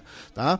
Disse que o Azerbaijão violou os termos do acordo de 2020, mediado pela Rússia, que o Azerbaijão desrespeita a comunidade internacional abertamente, que bloqueou por nove meses a região para cometer atrocidades em massa, tá? impedindo a entrada de medicamentos e de alimentos. Disse que uh, a prevenção de atrocidades na região não pode ser um ato de língua, mas uma, uma ação, uma linha de ação, ou seja, não pode ficar no diálogo, no gogó. Né? Uh, disse que o Azerbaijão uh, não cumpriu as determinações vinculantes da Corte Internacional de Justiça, o que é verdade, e fica essa ligeira provocação para os nossos ouvintes do direito internacional, essa coisa que muitas vezes é praticamente uma ficção.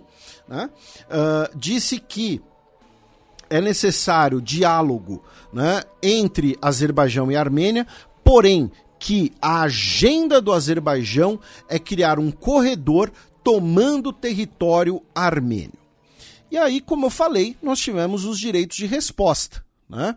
O Azerbaijão né? Uh, disse que as alegações armênias são fundamentalmente falhas, disse que o seu país adere a todas as leis internacionais, a Carta das Nações Unidas, disse que teve uma abordagem proativa e que a Armênia que promove o separatismo étnico violento.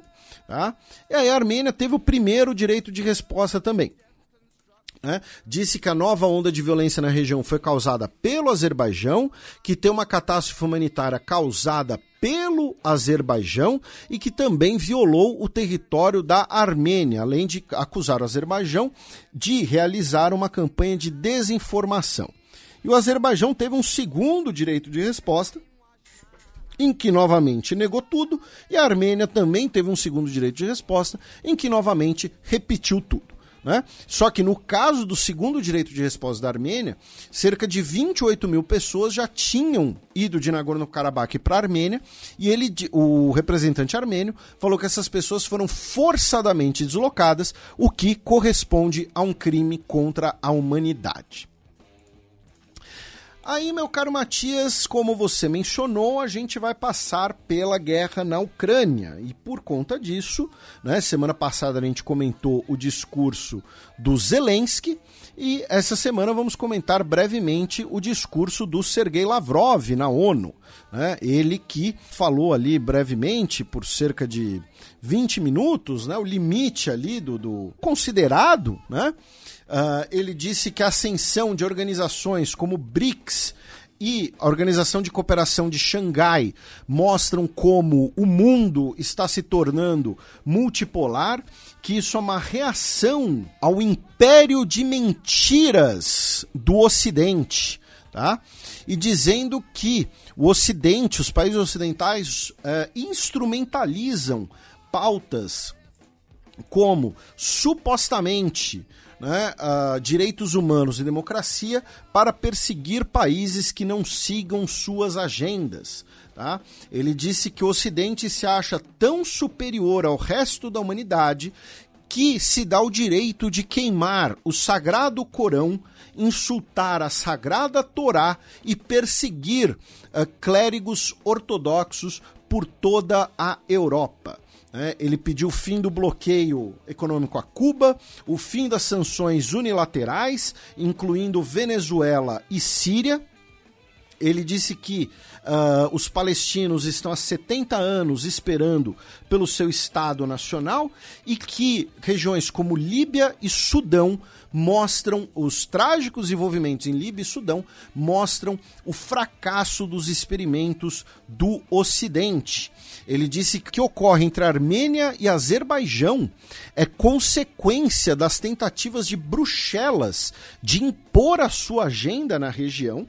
Ele disse que o que ocorre na província sérvia de Kosovo é uma situação que se deteriora a cada dia e finalmente falou né, que Estados Unidos, OTAN e a União Europeia já forneceram mais de 170 bilhões de dólares contra o regime racista de Kiev. Tá? Uh, enfim, esse foi o discurso aí do Sergei Lavrov. Falando da guerra propriamente dita, meu caro Matias, nós temos basicamente duas notícias uh, apenas. Né? Uh, uma delas é que na semana passada a gente comentou que a Ucrânia realizou um ataque com mísseis de cruzeiro né, à sede da frota do Mar Negro, em Sevastopol, na Crimeia, tá? e que, segundo a Ucrânia, tá? Uh, causou, deixou cerca de 34 mortos, tá? E um desses mortos, inclusive, né, uh, seria o almirante comandante da frota do Mar Negro, né? O almirante Viktor Sokolov. E não está claro ainda o que aconteceu, tá? Uh, o governo russo negou que ele tenha sido vítima do ataque e aí publicou um vídeo em que ele aparece. Porém, algumas pessoas falaram que esse vídeo, né, na verdade, seria do último dia 20 de setembro. Tá? Uh, não seria um vídeo pós-ataque, seria um vídeo do dia 20 de setembro. Por quê? Uh, porque nesse vídeo ele está com atletas do clube FC Sevastopol, que foi um clube fundado em 2014, tá? Pós anexação da Crimeia, por uh, é, é, marinheiros russos na região ali, por população... Que é, é, um dos principais portos uh, do, do, Mar Negro. Isso, e teria sido fundado assim por, por pessoas pró-Rússia, digamos assim. Né? E, e o site do clube tinha postado esse vídeo no dia 20 de setembro. Ou seja, ainda não está claro se esse almirante, comandante da frota do Mar Negro, foi vítima ou não. E a outra notícia é que temos um novo embaixador da Ucrânia no Brasil, o Andriy Melnik, né, que se encontrou com o Mauro Vieira né, na sua apresentação de credenciais. Ele também foi uh, embaixador da Ucrânia na Alemanha e ele disse que o Brasil pode fazer parte, deve fazer parte do processo de paz. Tá? Aí a gente vai para a principal notícia envolvendo a Ucrânia essa semana, que muitos dos ouvintes devem ter visto, que foi tema de coluna recente minha, inclusive, na, na, na Gazeta do Povo, uh, que foi o seguinte: o Zelensky, né, ele estava em Nova York, para a Assembleia Geral da ONU, depois se encontrou com o Biden em Washington, ele foi para o Canadá. Inclusive você mencionou isso no último programa, né? É. Uh, e ele estava no. Foi inclusive a primeira visita dele ao Canadá desde o começo da guerra. E ele uh, né, estava lá como presidente da Ucrânia. E aí, presidente do parlamento, né, o speaker, o senhor Anthony Rota, uh, estava lendo ali uma lista de, de, de convidados, de, de, pessoas presentes e, e, tudo mais. E ele mencionou, né, o, no, no discurso do Zelensky, o Zelensky falou que o seu país né, tem um histórico de luta pela libertação da Rússia e da União Soviética. E Anthony Rota mencionou que estava presente uma pessoa que lutou pela libertação da Ucrânia. Ele falou essas palavras. E pediu uma salva de palmas para essa pessoa, um idoso, tá? Chamado Yaroslav Hunka, tá? H-U-N-K-A, que tem aí por volta dos seus 98 anos de idade. E aí todo mundo aplaudiu, o Zelensky fez um punho fechado na direção do idoso, né, e tudo mais. Só que algumas orelhas ficaram em pé, porque assim, ele lutou pela libertação da Ucrânia quando? Do the math. Né? Exatamente, é. né? Ele tá vivo. Né? Então, assim, se alguém vir e fala, ele lutou pela libertação da Ucrânia durante a Guerra Civil Russa, tudo bem. Né? Você tinha ali nacionalistas, nacionalistas de direita e tal, mas enfim, vá lá. E aí foram ver onde ele lutou. Né? Ele... Qual unidade ele lutou? Pois é, ele lutou na 14ª Divisão das Waffen-SS.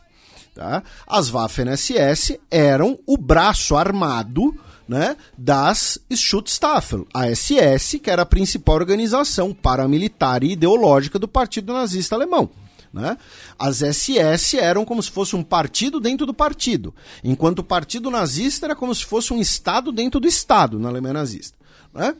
E o que acontece? Tem algumas coisas, meu caro Matias. Né? Essa divisão, a 14ª Divisão das Waffen-SS, ela era, né, o nome de guerra dela é Galizien, né? referência à Galícia, não a Galícia da Espanha, né? a Galícia da Península Ibérica, melhor dizendo. Né? Mas a Galícia, que é uma região que fica na fronteira entre Polônia e Ucrânia. Inclusive, a, a, a Galícia, é, no português de Portugal, é Galiza. E a, a Gal... Porque justamente para não ter esse, essa confusão com a Galícia que fica na, na fronteira entre Polônia e Ucrânia. Isso.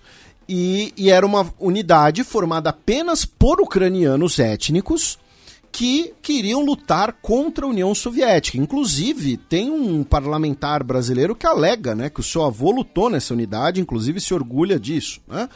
Uh, mas e, outra coisa, essa unidade, os combatentes dela eram todos voluntários. Porque você tinha várias unidades militares na Alemanha nazista que eram compostas por estrangeiros. Algumas, especialmente das Waffen-SS, eram compostas apenas por voluntários. Você tinha outras que eram compostas por pessoas que foram alistadas à força, tá? Você teve muito prisioneiro de guerra que foi obrigado a lutar pela Alemanha nazista, tá? Do tipo, olha só, ou você vai pro front ou a gente dá um tiro, tá? Então esse cara, não necessariamente, esse cara que eu digo que foi forçado a lutar pela Alemanha nazista, né?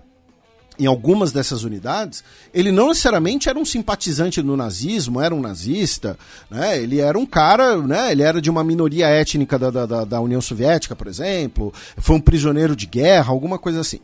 Agora, um francês que lutou na divisão Charlemagne, um espanhol que lutou na divisão azul, azul. ou um ucraniano. Não, e no caso da divisão azul, os caras foram da Espanha até o fronte oriental. É, é. eles estavam bem afim de lutar, é. né, pela Alemanha nazista. Não, teve, teve alguns que foram é, conscritos também. Ah, teve? Eu não teve, sabia. Sim, sim. E o cara que lutou pela 14ª divisão das Waffen-SS é porque ele gostava das ideias que aquela divisão, que, que as Waffen-SS representavam. Nesse caso, anticomunismo, nacionalismo e superioridade étnica. E aí você pode me perguntar, meu Deus, Felipe, tem que ser um imbecil para o cara ser um eslavo ucraniano e lutar com ideias de superioridade étnica pela Alemanha nazista, né? Sim, tem. Só que no caso, quem foram as principais vítimas dessa unidade? E aí vai entrar uma coisa que a gente já mencionou algumas vezes aqui no programa. Né, que Polônia e Ucrânia estão muito próximas e quando se aproximam é pelo antagonismo mútuo com a Rússia. Né? A Rússia, pensando a Rússia czarista, né? a Rússia foi um império que dominou a Polônia né? assim como a Ucrânia e partes da Ucrânia onde nasceu o nacionalismo ucraniano. O nacionalismo ucraniano nasce especialmente na parte ocidental, na parte historicamente chamada de Rutênia. Né? Rutênia, inclusive, é terra dos Rus em latim. Tá? E essa unidade aqui que a gente mencionou, meu caro Matias, foi responsável por diversas atrocidades contra poloneses nos territórios da fronteira, como a própria Galícia, né, que a gente mencionou, e também, por exemplo, a região da Volínia. Tá? A gente está falando de cerca de 100 mil poloneses étnicos que foram massacrados. Esse idoso que foi aplaudido, inclusive, ele nasceu na cidade de Urmã, que foi do Império Russo, hoje da Ucrânia, e quando ele nasceu era Polônia. Tá? Ele era um ucraniano étnico que nasceu em território polonês. Se a gente esticar bem a linha do tempo, gente, se a gente voltar, por exemplo, para o século XVII, tá? a Rússia, quando derrota na Guerra dos 13 Anos a comunidade, né, o Commonwealth, né, polonesa-lituana, ela retoma Kiev, ou Kiev. Tá? A, a, atual capital ucraniana, do século XIV ao século XVII, foi ocupada pela Polônia. Tá? Na região da fronteira entre os dois países, você tem vários lugar, lugares que têm nomes, que tem mais de um nome. Tá? Lviv, né, a principal cidade do ocidente da Ucrânia, ela tem nome ucraniano, nome em polonês, nome em alemão, tá? Ela é antiga Lemberg, do Império Austríaco, tá? Uh, porque são fronteiras porosas, você teve vários movimentos expansionistas, Rússia, Prússia e Áustria fizeram a partição da Polônia. Enfim, o fato é, embora Polônia e Ucrânia hoje estejam muito próximos por causa da guerra, você tem uma série de traumas históricos entre esses dois países e que não são traumas históricos de mil anos atrás. Tá? A gente está falando de atrocidades cometidas por pessoas que ainda estão vivas, de atrocidades cometidas na Segunda Guerra Mundial. E alguém pode virar e falar: Não, mas Felipe, você está repetindo o que a Rússia falou. Não, não estou repetindo o que a Rússia falou. Estou primeiro falando de história. Segundo, o embaixador polonês no Canadá, o senhor Witold Dzielski, tuitou Lideranças do Canadá e da Ucrânia no parlamento aplaudiram um membro da Waffen-SS Galizien, notória formação militar ucraniana da Segunda Guerra Mundial, responsável pelo assassinato de milhares de poloneses e judeus. A Polônia é o melhor aliado que a Ucrânia tem e nunca concordará em encobrir tais vilões. Como embaixador polonês do Canadá, espero um pedido de desculpas. Tá? Quem falou isso foi o embaixador polonês, a Polônia, um país governado por um partido de direita, membro da União Europeia, membro da OTAN e que, proporcional ao seu PIB, é o quarto país que mais ajuda a Ucrânia desde o início da invasão russa. E, e vamos lembrar de, de outra coisa, né? Que assim, o, essa unidade ucraniana que a gente mencionou, ela foi uma das unidades ucranianas que cometeu atrocidades contra poloneses e judeus. Né? Outra muito famosa era o Exército Insurgente da Ucrânia, a organização do Stepan Bandeira, que hoje é herói nacional na Ucrânia e cuja bandeira vermelha e preta é muito utilizada pelos nacionalistas ucranianos, incluindo o Pravi Sector, né? o setor direito. E aqui vamos fazer um disclaimer muito importante. Existir neonazistas na Ucrânia e existir essa admiração aberta pelos, por esses ícones do colaboracionismo com o nazismo, incluindo responsáveis por atrocidades, não justifica a invasão da Ucrânia pela Rússia. Nem quer dizer que o motivo da invasão realmente é desnazificar o país, como Putin falou. Porque, sempre lembrando, tá cheio de neonazista também da Rússia. Exatamente. Né? Inclusive nas Forças Armadas. Já, né? Inclusive o finado Grupo Wagner. É. Né? Então, assim, também é importante lembrar isso, tá? O que a gente está falando é que Polônia e Ucrânia, embora hoje estejam próximas, né? E você tem um lema, inclusive, usado pelos nacionalistas dos dois lados, que é para uma Polônia livre é necessário uma Ucrânia livre.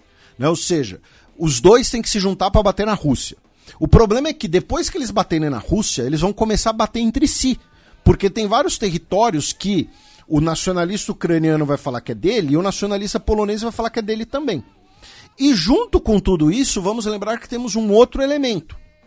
Mês que vem, não é nem mês que vem, é daqui a 20, menos de 20 dias, dia 15 de outubro, teremos eleições gerais na Polônia.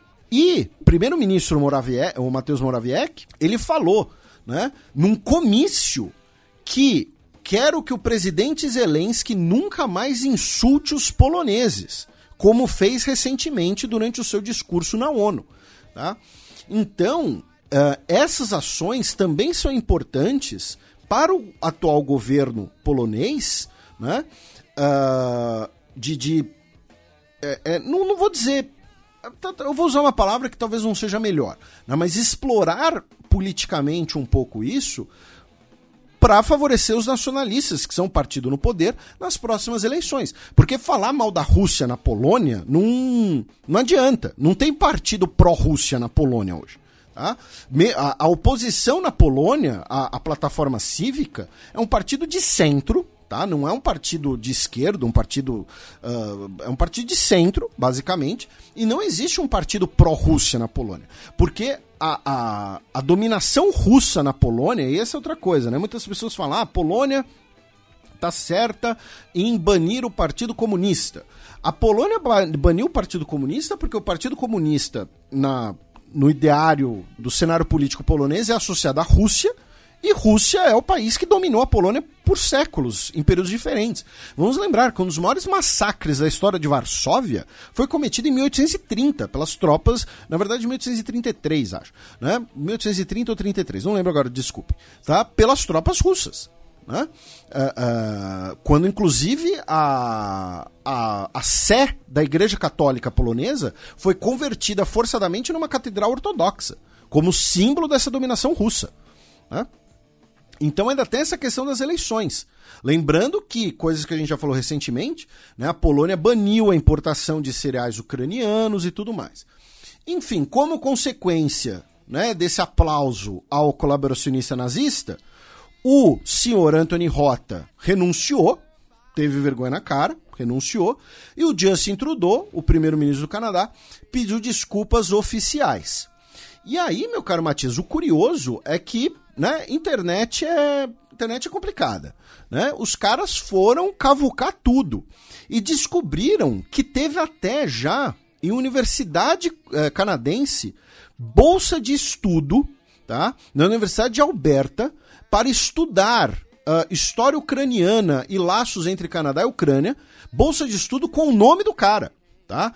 A Yaroslav and Margaret Hunka Ukrainian Research Endowment Fund, tá? na Universidade de Alberta. Tá? Uh, a bolsa era de cerca de 30 mil uh, dólares canadenses. Tá? Uh, então, assim, foram buscar toda, toda a capivara possível. Aí, meu caro Matias, a gente vai de aplausos a nazistas envolvendo a Ucrânia. Vamos já que o papo é nacionalismo e redentismo e tal, tal, tal, vamos para Sérvia e Kosovo. Já que no último dia 24 de setembro tivemos o início de mais uma crise na região. Né? Uh, o que acontece? Existe um monastério né, na cidade de Baniska. Tá? A Baniska é uma cidade do Kosovo, porém que a maioria da, da população da região é uh, sérvia. Tá? Uh, e tem esse monastério, que é considerado um monastério bastante importante para os uh, ortodoxos sérvios. É, é um monastério medieval, tá? Um monastério do século XIV, inclusive. E aí, nós tivemos, né? Nós já tivemos todas aquelas questões da, das placas de trânsito e tal.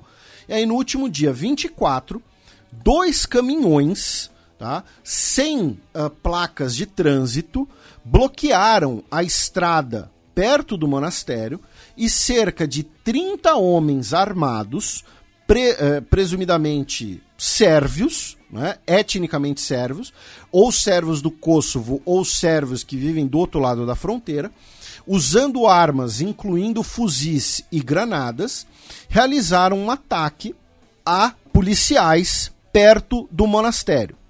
Três policiais kosovares ficaram feridos e um deles acabou morrendo por conta dos ferimentos dele.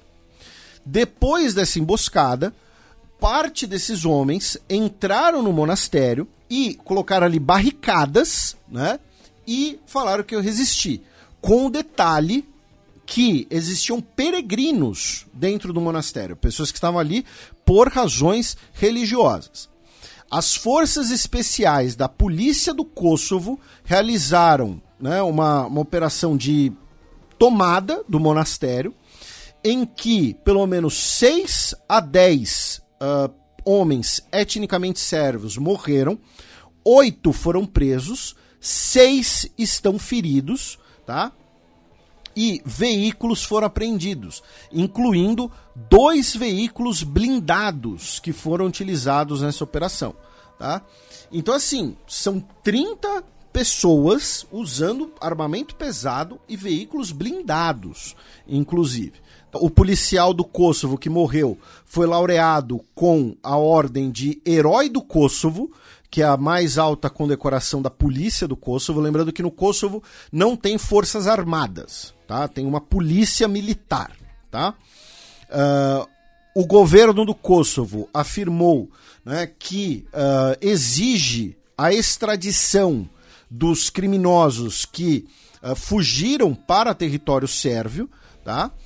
E o detalhe é que, segundo o Kosovo, um candidato a uh, vice-presidente por um partido da minoria sérvia do Kosovo, né, uh, o Milan Radojcic seria parte do grupo. Tá? E ele que é uma pessoa próxima do presidente da Sérvia, né, perto do, uh, ele é próximo do presidente Alexander Vučić.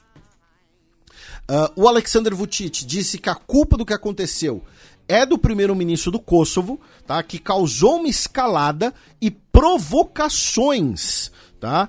Aos sérvios uh, da região, dizendo que os, uh, os homens armados eram sérvios que viviam dentro do Kosovo e que estavam cansados do terror do governo kosovar, tá? Então, mais um episódio né, de violência de escalada na região e que não vai acabar bem. A verdade é essa, tá?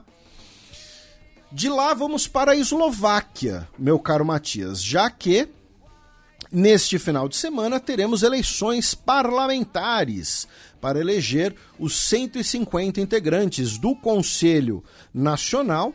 Né, quem tiver 75 cadeiras forma a maioria e quem está liderando é o SMER, o Partido Social Democrata. Com um detalhe: o SMER, o Partido Social Democrata, é, dentre os partidos eslovacos, provavelmente hoje, tá? O partido mais uh, russofílico, tá?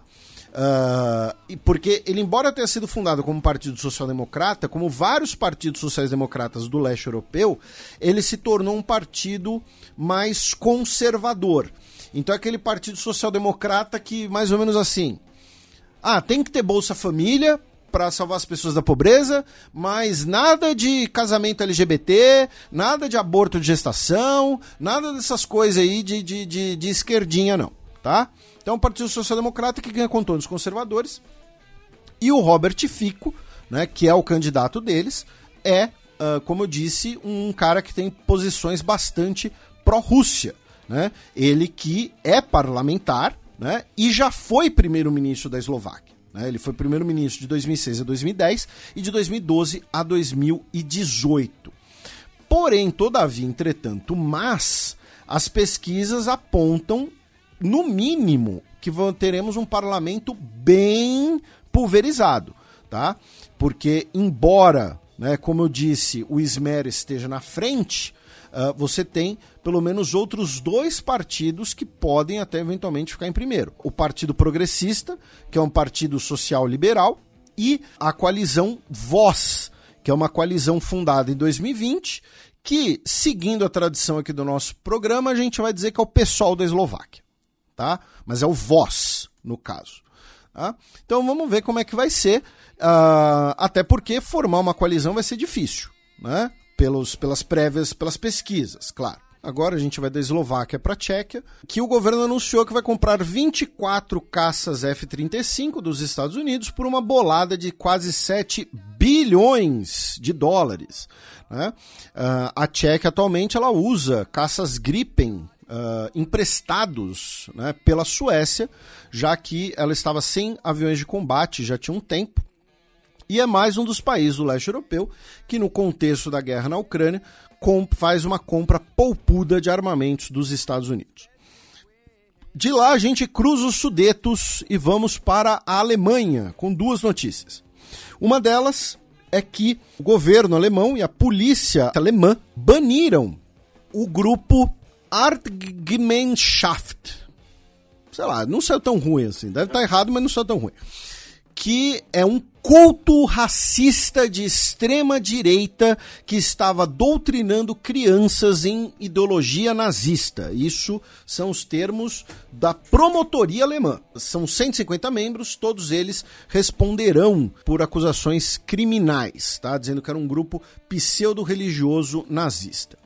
E outra notícia é que o presidente do Cazaquistão, o Tokayev, uh, está na Alemanha onde ele se encontrou com Olaf Scholz, e os dois países assinaram um acordo que vai aumentar o fornecimento de gás cazaque para a Alemanha, né, inclusive potencialmente substituindo o gás russo. E detalhe, detalhe, tá? O Cazaquistão pode aderir a sanções internacionais contra a Rússia. Eu achei essa frase genial. Por quê? Porque ele, ao mesmo tempo que dá a entender que ele pode colaborar com os países do chamado Ocidente, ele, ao falar em sanções internacionais, ele pode falar: olha só, são sanções da ONU que eu estou me comprometendo. Não são sanções dos Estados Unidos, da Alemanha, né? Lembrando que nós temos cerca de 20% da população no Cazaquistão russófona, né? E pode dar um problema no futuro. Cruzamos o Báltico, vamos até a Suécia, né, já que nessa semana nós tivemos três pessoas mortas em uma explosão e um tiroteio que foram uh, colocados por conta de um conflito entre gangues, tá? tanto em Estocolmo quanto em Uppsala. Tá? Uh, a explosão, inclusive, teria sido uma tentativa de assassinato. Segundo a mídia sueca, é o mês com mais mortes violentas. Setembro, né? Está sendo o mês com mais mortes violentas desde 2016 e que seria, como eu disse, parte de um conflito entre gangues. E uma delas seria uma gangue uh, de pessoas de origem turca, tá? E aí a gente, né, a Turquia barrando a entrada da Suécia na OTAN, a gente já falou, né, que temos uma grande comunidade turca na, na Suécia, enfim. Lembrando também que temos muitos assírios e curdos também Isso. na Suécia, né? Que podem ter até é, nacionalidade turca, mas etnicamente é, são, é, não são túrquicos. Exatamente, bem lembrado. Da Suécia passamos pelo Reino Unido, já que o Reino Unido aprovou o maior campo de exploração no Mar do Norte das últimas décadas. Tá? A ministra de Segurança Energética, Claire Coutinho, disse que o campo de Rosenbank ele será importante para a independência energética do país e que não será tão poluente devido ao uso de novas tecnologias. Né?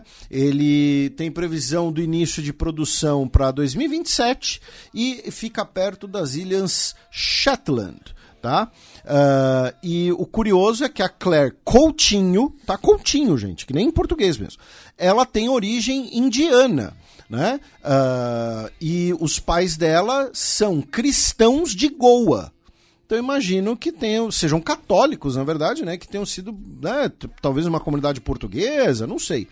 Né? E mais uma das várias pessoas de origem indiana desse governo britânico que odeia indianos. Odeio imigrantes, de modo geral. Pois é. Uh, então tá aí a Claire Coutinho, ela que tem 38 anos de idade. Ah, então, você, você aí, Matias, você, você é ministro? Não, não é. Então, o que, você está falando aí da Claire Coutinho? Uh, cruzamos o Canal da Mancha, passando pela França, já que tivemos as eleições para o Senado.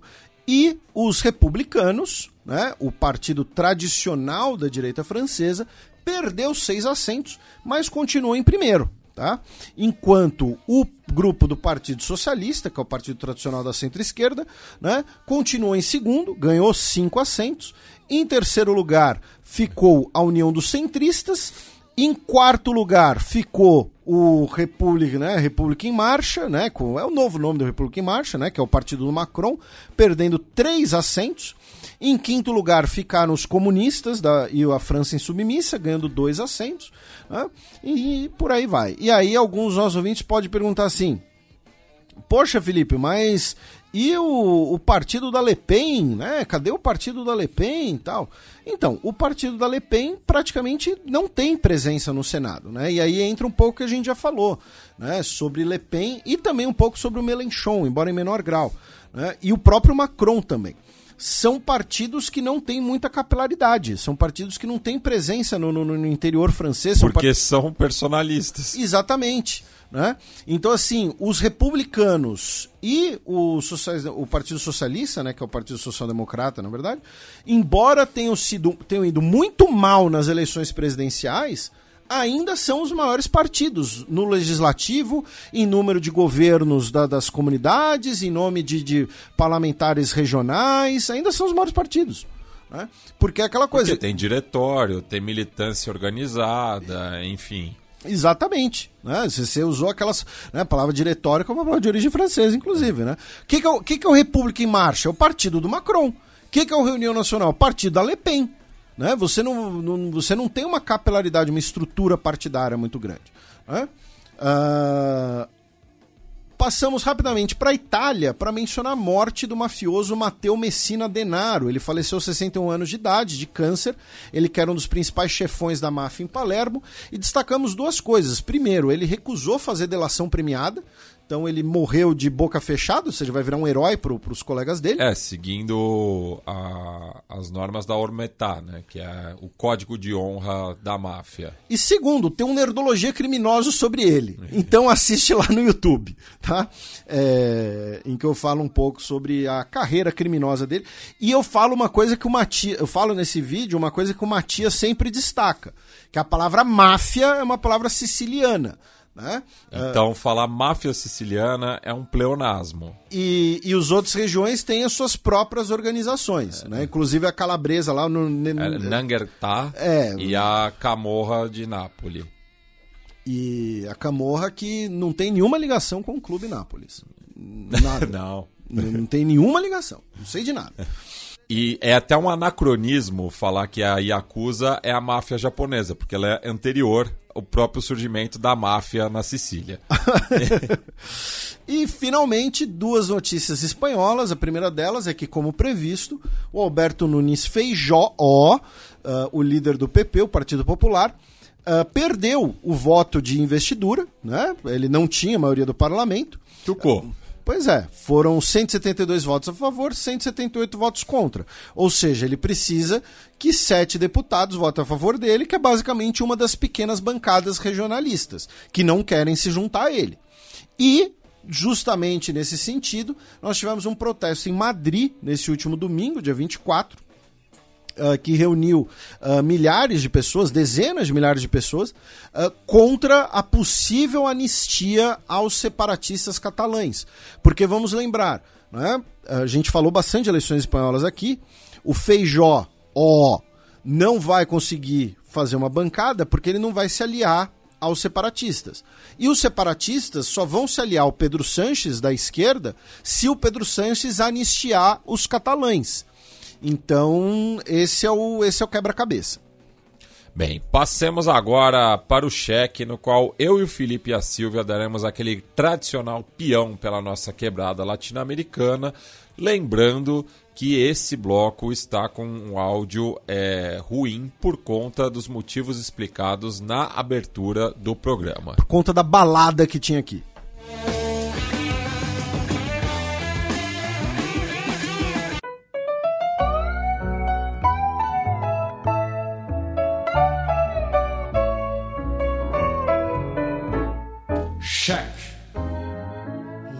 Castillo donde estaba cuando caíste en desgracia, el que siempre acompañaba tus momentos de viudez. Hidrovia Paraguai-Paraná coloca a Argentina em crise com vizinhos. A gente mencionou esse assunto né, duas semanas depois E nessa semana, no dia 27 de setembro, sob né, a presidência pró-tempore brasileira, tivemos na Embaixada do Brasil em Buenos Aires uma reunião especial do Comitê Intergovernamental da Hidrovia Paraguai-Paraná para né, chegar aqui a alguma conclusão, já que a Argentina impôs um pedágio para o transporte internacional no trecho do Rio Paraná entre o porto de Santa Fé e a confluência com o Rio Paraguai. Né? E Bolívia, Brasil, Paraguai e Uruguai estão pé da vida. Né? Estão dizendo que ó, não pode cobrar esse pedágio pelo acordo. Né? Enfim, estamos aqui no estúdio com nossa querida Silvia Colombo, que semana passada participou de maneira remota. Silvia, por favor, né, uh, nos atualize aí sobre essa questão, como isso tem repercutido na Argentina, né? Daqui a pouco a gente vai falar mais de Argentina. Enfim, fique totalmente à vontade, como sempre. Muito obrigada, Felipe. É, sim, essa hidrovia é vista por todos os países do Mercosul como a, a principal via de saída dos produtos é, da região, ou seja, um, um, um verdadeiro é, atalho, corta caminhos para quem gostaria de, de exportar a sua produção, se tivesse que fazer por terra, seria muito mais difícil, né? Todos apostam muito nessa hidrovia, então me parece inusitado que a Argentina tome essa decisão unilateralmente. A gente sabe que a Argentina está numa situação econômica terrível, mas não me parece que seja o caminho você aumentar uma tarifa que envolve os seus vizinhos e e, e sócios, é, principalmente o Brasil, que tem tentado ajudar a, a, a Argentina nesse caso. Parece até que já é uma decisão da própria da próxima de uma suposta próxima presidência, né? Enfim, a gente tem o candidato Milley à, à, frente, não sabemos se vai ganhar ou não, mas uma das coisas que ele diz é que ele vai cortar as, as relações com o Mercosul. Então isso aqui já me com parece... motosserra? Com motosserra. Aqui já me parece uma primeira medida, mas não, não, não chegamos nesse momento ainda e não sabemos se ele vai se ele vai de fato chegar.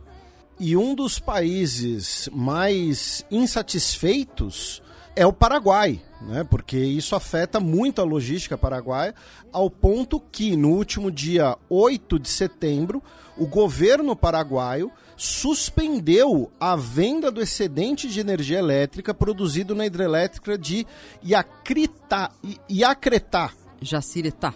Então pronto, ainda, ainda bem que temos a Silvia aqui né, uh, que é compartilhada entre os dois países, né, numa situação parecida ali com Itaipu, né, entre Paraguai e Brasil, acusando a Argentina de estar em dívida né, com o consórcio da, da hidrelétrica. E os quatro países, né, como eu mencionei, eles solicitaram que a Argentina garanta a livre navegação, e aí uma delegação, né, a Silva mencionou o presidenciável Milley, mas o presidenciável Sérgio Massa, que é o ministro de Economia, visitou até Assunção para tentar né, negociar, enfim, é, essa questão e uh, não, não chegou-se alguma questão. E citado pela Folha de São Paulo, o Raul Valdez que é o presidente do Centro de Armadores Fluviais e Marítimos do Paraguai, disse que a Argentina já coletou em pedágios cerca de 50 milhões de dólares, ou seja, mais que o dobro, né, o dobro do dinheiro que a Argentina afirma ter investido na, na hidrovia que seria justificativa para essa coleta de pedágio. E ali, é próximo né, da fronteira com o Paraguai, na província do Chaco, tivemos eleições provinciais, né, Felipe? É, passar aqui por dois resultados de eleições regionais argentinas, e aí a Silvia comenta os resultados, comenta as pesquisas também, ela que inclusive tem uma outra questão também para nos trazer sobre a, a televisão infantil na Argentina, mas primeiro, no dia 17 tivemos eleições na província do Chaco, né, que como o Matias mencionou, é perto né, da fronteira com o Paraguai, e o vencedor foi o Leandro Zidero, da Juntos por El Câmbio, né? Ele especificamente é da União Cívica Radical, da coalizão Juntos por El Câmbio, que é a coalizão macrista. E uh, também tivemos, no último dia 24 de setembro, eleições na província de Mendoza, né? Que é uma das favoritas aí do, do, dos brasileiros, porque é onde tem muito vinho, né? Tem muita vinícola, né? Então muito brasileiro vai para lá para visitar a vinícola e tal. Junto com a província de San Juan faz a região de Cujo, que é a principal produtora vinícola da Argentina. E quem, man... quem venceu também foi um candidato da União Cívica Radical, o Alfredo Cornejo, que é do Cambia Mendoza, que é a filiada local do Juntos por Arcâmbio, digamos assim, né? a coalizão local uh, respectiva do Juntos por Arcâmbio. E é sempre interessante mencionar que a gente fala das eleições regionais argentinas aqui e nós nunca temos um vencedor uh, do Milley, um vencedor mileísta, né? Pela falta de capilaridade né, do Milley pelo resto do país. Você tirou as palavras da minha boca, Felipe. Enfim, eu não, não, não, vou, não vou detalhar, mas enfim. Uh, Silvia, seus comentários e mais sobre o Milley, sobre as eleições regionais, enfim. Sim, eu acho que nessas duas eleições regionais tem, tem pelo menos dois aspectos interessantes aí. O fato de a União Cívica Radical que é também, assim como o peronismo, são os partidos mais é, nacionais da Argentina, tem presença em todas as províncias. E, é... e, sempre lembrando né, que a União Cívica Radical é a legenda mais tradicional da Argentina. Mais... Vem lá do Hipólito Irigoyen, presidente Leopoldo, do. Leo... É. é. Leandro Alem. É. é. sim, é uma tradição política muito antiga e, e seu, seus seguidores são muito fiéis, enfim. Mas... E, e, foi o partido da redemocratização, né? Com a eleição Exatamente. do Raul Alfonsin. Exatamente. Infelizmente, muito diminuído nos últimos tempos, sofreu o desgaste de ter dois presidentes que passaram é, por situações muito difíceis por exemplo, Raul Alfonsin, que teve que entregar o cargo antes por conta de uma hiperinflação, e o outro, o Fernando de la Rua, que nada menos teve que deixar a Casa Rosada de helicóptero, tamanho era o caos no país que ele reinava. Mas enfim, todo esse detour sobre o, a União Cívica Radical, só para dizer que ela está num momento também de posicionamento, né? A nível nacional, ela deve apoiar a candidatura de Sérgio Massa saindo da base do apoio do PRO, com quem ela se juntou já há alguns anos. É, então, mas regionalmente ela se junta com algumas pessoas, com alguns candidatos do PRO, mas nacionalmente é possível que ela vote com massa. Então, esse é um aspecto interessante ver os caminhos da União Cívica Radical, porque eles têm uma presença e precisam ser considerados aí como um elemento. E a outra que eu acho, outra coisa que eu gostaria de comentar e que é, é, é significativo da, do desgaste dos peronistas é que o Jorge Capitanich é um dos homens fiéis ali do, do primeiro grupo, primeiro time ali é, de governo da, da Cristina, né? Ele foi chefe de gabinete da Cristina, teve vários é, cargos aí na, na, na, província dele, mas enfim, ele sempre foi um homem de confiança da Cristina. E costumava ganhar as eleições com facilidade. Então, fim de mais um caudilho regional kirchnerista, se podemos dizer assim. E Mendoza é uma, é uma província diferenciada da Argentina por conta desse, desse, desse turismo e tudo mais, mas eu me lembro que o Alfredo Cornejo, ele costuma dar de vez em quando corda para aqueles movimentos independentistas que dizem que deveria haver um Mendo Exit. É, porque a economia de Mendoza é uma economia muito mais pujante do que várias outras do sul do país. E inclusive são, os mendocinos muitas vezes são é, acusados de serem chilenos, né? Uma forma é, das demais províncias provocarem eles, né? Até porque a província de Mendoza é a mais próxima de Santiago, né? A fronteira entre os dois países é, é muito extensa, mas é, uhum. o santiaguenho tem muito a ver com mendocino, assim, compartilham até Sim. algumas gírias, enfim. É, são, tem uma relação bem próxima, apesar de também não se gostarem, né? Uhum, uhum. E Silvia, aproveitando, né, é, a, proximidade das eleições aí, né? Tivemos uma anedota interessante com o candidato do Javier Milei ao governo da cidade de Buenos Aires. Pois é, Matias, foi, foi, foi uma, um episódio que poderia ser apenas anedótico, mas ele é, ganhou uma escala enorme, porque envolveu uma discussão com pedagogos, professores, historiadores, é, enfim. É, tudo começou quando o Ramiro Marra, que é esse candidato do Milei para governar a cidade de Buenos Aires, foi perguntado por uma repórter sobre o que ele faria com a televisão pública. Ele disse: ah, nós destruiríamos, nós construir, usaremos esses recursos para diminuir a pobreza. É, a repórter ficou um pouco abobada ali, a coisa viralizou nas redes, procuraram o Marra, no, o Ramiro Marra no dia seguinte, para fazer com que ele tentasse elaborar melhor as coisas. De, e perguntaram, mas como que o senhor vai acabar com Paca Paca, que é um, um canal é, educativo, 24 horas, traz prêmios para a Argentina, é, já ganhou até o Emmys Kids é, de não sei que ano, enfim. É, é uma coisa super bem feita, envolve uma, uma um grupo de profissionais é, interessados e tudo isso. E aí ele apenas disse assim: Você quer saber o que eu ouvi de um menino na rua? Aí o repórter, sim, que Paca Paca disse que os espanhóis eram ruins e que os argentinos eram bons. E ficou só em silêncio. E o repórter ficou, e? E aí ele respondeu, e meu bisavô era espanhol e não era malo. E não era, não era mal. Eu sou espanhol e eu não sou mal. Aí o, o repórter ficou até embaraçado, né? Que tipo de como é que eu continuo essa conversa, né? E ele disse, escuta, mas ah, isso... O ato falho, né? É, é. é, primeiro isso, né? O cara está se apresentando como, como possível é, chefe de governo de Buenos Aires, mas fala, não falem mal da minha pátria, referindo-se à Espanha. e, enfim, é, o repórter tentou trazê-lo à tona, dizendo: houve uma situação ali em que eles vieram para cá e mataram 90% dos nossos povos originários. É, se você é espanhol, eu também tenho a cidadania espanhola, nós temos que reconhecer isso. O próprio rei, Juan Carlos, em algum momento reconheceu, pediu desculpas. Ele, não, não, não, não, não, não, não é assim que se apresenta a história. Eu não gosto que apresente a história assim com meu dinheiro. Enfim, então, é.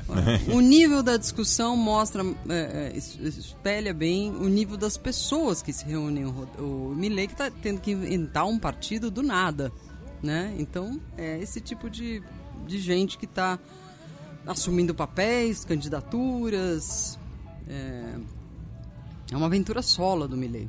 E com esse discurso né, de vaciamento né, do, do, do Estado e principalmente é, setores de qualidade reconhecida, inclusive internacionalmente, né? Uhum, uhum. É a mesma coisa em relação ao CONICET também, que a gente já trouxe em outras oportunidades, Exatamente.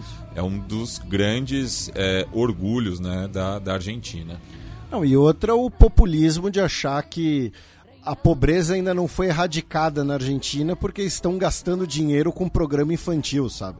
No fim, você bota na conta do lápis no fim da, da, da, do dia, é, é, uma quantia quase ínfima perto do retorno que dá, sabe? É aquela coisa que a gente sempre fala aqui. Tem, às vezes a gente fala de cifras que é muito dinheiro para mim, para Silvia, para você, mas pensando num, num, num país como a Argentina, como o Brasil, é troco de pinga. Né? Mas enfim, no, no caso, troco de Fernet, né? Sei lá.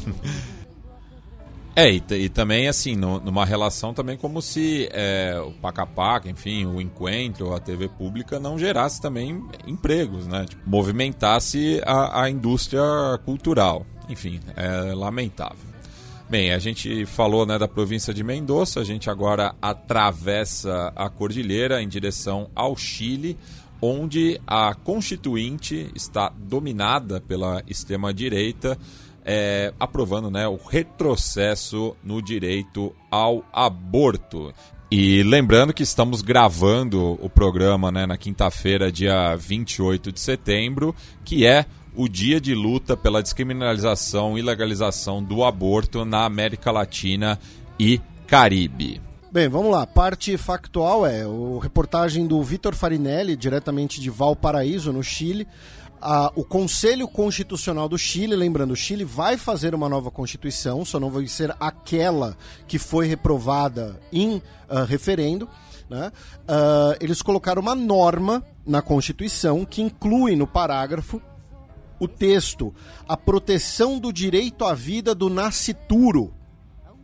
Ou seja, né, pode ter um retrocesso no direito ao aborto de gestação e pode haver também um choque legislativo, já que estamos falando de uma nova Constituição e o Chile tem desde 2017 uma lei que autoriza o aborto de gestação em três casos. Em caso de risco de vida da gestante, em caso de feto anencéfalo ou com alguma gravidade que inviabilize uma gestação completa ou em caso de uma gravidez produto de uma violência sexual. E essa legislação foi promovida com apoio né, público, especialmente do José Antônio Cast, né, o futuro candidato pinochetista à presidência que já foi candidato. Pois é, é, com relação a, a, ao aborto especificamente na nova Constituinte é, e na realidade em si, é, o governo Boric está é, tá, tá se digladiando aí com, com forças realmente muito conservadoras que estão aproveitando seu grande poder no Congresso, né? Eu, alguns meses eu entrevistei a Antônia Orechana, que é a, a ministra da Mulher do Chile, e ela disse que ela já aquela altura já tinha muito poucas esperanças de avançar com as bandeiras que ela tinha como prioritárias. Uma delas, a de que o aborto fosse livre apenas pela, apenas pela vontade da mulher até a, a 12 semana de gestação. É, ela me disse o que eu vi, o que eu tô vendo a, a, até aqui é que nem nessas três causas que você mencionou bem é, é possível fazer. Há muita muito jogo por parte de hospitais, de autoridades locais, de transportar as meninas de um lado para o outro, até que não dê mais tempo. Então ela disse que ela já tinha retrocedido no seu objetivo e o que ela queria era que até o final da gestão dela, pelo menos nas três causas, a, a, as mulheres fossem atendidas. Agora, essa constituinte, de fato, é, é, é um outro tema, acho que a gente deve aprofundar esse assunto mais adiante, porque é, de fato, ela está sendo feita por aqueles que nem a queriam. E a esquerda já fala em, em boicotar, em não votar, é, porque se é para tirar direitos que foram conquistados e que, que, que tinham podido ser é, anexados à, à, à, Constituição, a, a, própria Constituição que a gente fala que é do Pinochet, no fundo, ela está assinada pelo Ricardo Lagos, que fez várias reformas. Então fica parecendo que essa, a do Pinochet, pode vir a ser melhor do que a que o Cast vai, vai levar como opção aí no plebiscito de 17 de dezembro. Bem, ainda no Chile tivemos a condenação de 23 militares, detetives e carabineiros é, que estavam na reserva por crimes de lesa humanidade no caso Polvorim, é, que foi um falso ataque atribuído a sete militantes do Partido Comunista durante a ditadura militar no país transandino, é, no regimento de Tucapel, na região da Araucânia, ali próximo de Temuco. Né? É, foram assassinados é, Juan Chávez, Pedro Mardones, Amador Monteiro e Juan Ruiz, que eram estudantes da Universidade Técnica do Estado de Temuco, além do operário Florentino Molina, o auxiliar Victor Valenzuela e o trabalhador rural Carlos Ayanir. Do Chile passamos para a Bolívia, onde Evo Morales anunciou nova candidatura à presidência. O Evo Morales anunciou no último domingo, 24, que vai ser candidato das eleições de 2025. A questão é que o movimento ao socialismo, o MAS, que é o partido dele e do atual presidente Lúcio Arce, né, ainda vai realizar o congresso em que vão ser realizadas as primárias da legenda, né? E isso é mais um capítulo, talvez agora o mais grave, né? Em que, né, você tem uma troca de, de, de farpas, uma troca né, de, de acusações entre o Evo Morales e cúpula do MAS, parte do partido, contra o Lúcio Arce. Né, que uh, e alguns ministros do Lúcio Arce, né, especificamente. Né? Então, pode ser um racha dentro do MAS, ou pode ser também o fato de que o MAS pode se distanciar do Lúcio Arce, lembrando que ele pode ser candidato à reeleição. Né? Ele pode ser, não tem nada que o impeça legalmente. Né? Uh, Silvia, por favor. Essa história de uma nova tentativa do Evo de voltar à presidência, eu acho ela absurda e descabelada e eu acho que é um avanço contra a democracia do, do, do de um país que recém estava começando a se organizar. Por que isso? É, Evo Morales foi um presidente muito importante para a Bolívia ele realmente transformou o país em vários aspectos. Ele fez cair a, a pobreza em quase 30%. A inflação foi baixa por, por muito tempo. É, diminuiu o desemprego, fez crescer uma classe média. Enfim, tem muitos, mas muitos méritos. Porém, é, essa seria a sétima vez que ele se candidata. É, em 2002 ele se candidatou e perdeu Aliás, isso está documentado num um documentário é, americano, que até o fim do programa, quem sabe eu, eu, eu lembro, senão volto a, volto a ele. É, em 2006 ele ganhou, bem. Em 2009 ele propôs uma nova Constituição e ganhou. Nessa nova Constituição que ele propôs, ele promulgou, ele assinou, dizia: a Bolívia só pode ter uma reeleição, ou seja, dois mandatos. E aí ele se deu conta de que, puxa, está acabando meu segundo mandato. Mas aí ele foi lá para a Corte Suprema, que também era é, bastante vinculada a ele, com funcionários dele, porque mesmo enquanto estava fazendo tanto bem para o seu povo, Evo Morales estava acumulando poder. É, então o argumento apresentado foi que, bom, se a, a nova Constituição só começou a valer em 2009, o seu primeiro mandato de 2006 fica fora. Então, esse é seu primeiro mandato, você pode concorrer a um segundo. Já foi tramóia logo de cara.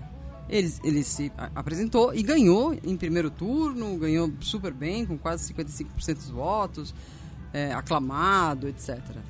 É, depois ele chamou um plebiscito para ver se é, a população aprovava ou não que ele se candidatasse novamente, porque ele queria mais um, uma, o quarto mandato. E já existia xadrez verbal é, a, na, na, altura desse plebiscito, a gente criticou bastante a postura do, do Evo, né, de não Sim. reconhecer essa derrota, essa, esse, recado público. Né? Exato. O, o Evo recebeu um não e depois começou a criar histórias é, uma narrativa vai de, de que tinha havido muita fake news contra ele, da direita. De fato aconteceu um, um, uma situação meio estranha aí, que apareceu uma mulher dizendo que tinha tido um filho dele, que ele não sabia. O Evo mandou vir o filho, o filho nunca apareceu, mas enfim, houve muita falação em torno do Evo e ele crê que isso o, o desgastou e por isso que ele não ganhou o plebiscito. E aí ele apela para a, a Declaração Universal de Direitos Humanos, para dizer, escuta, é, está escrito aqui na declaração, do qual nós somos signatários, a declaração vale mais do que a Constituição, que todo ser humano tem o direito de é, ser presidente do seu país. Então, se me negarem esse direito, eu estou sendo abusado. É, e com essa desculpa, ele se apresentou pela quarta vez. Só que aí começaram os problemas, vocês lembram que acompanharam. A vitória dele não foi aceita, as pessoas saíram às ruas, a polícia saiu às ruas, era o caos total. É, e ele acabou sendo levado a renunciar aí pelo, pelo exército. Não, e como o Matias lembrou, né, nessa época já tinha xadrez herbal, então eventuais ouvintes novos talvez possam ouvir né, o que a gente falou na época e lembrando, assim, os, os atos do Evo não justificam o que ocorreu depois, a violência, a repressão, o autogolpe da Janine Anhes, assim como eles também não se justificam pelos atos do Evo, né? São dois problemas separados, tá? Antes que porque sempre tem essa, né, ou esse, né? Ah, você fala do Evo, fala da Janine Anhes, por exemplo, que a gente sempre, enfim, criticou aqui também.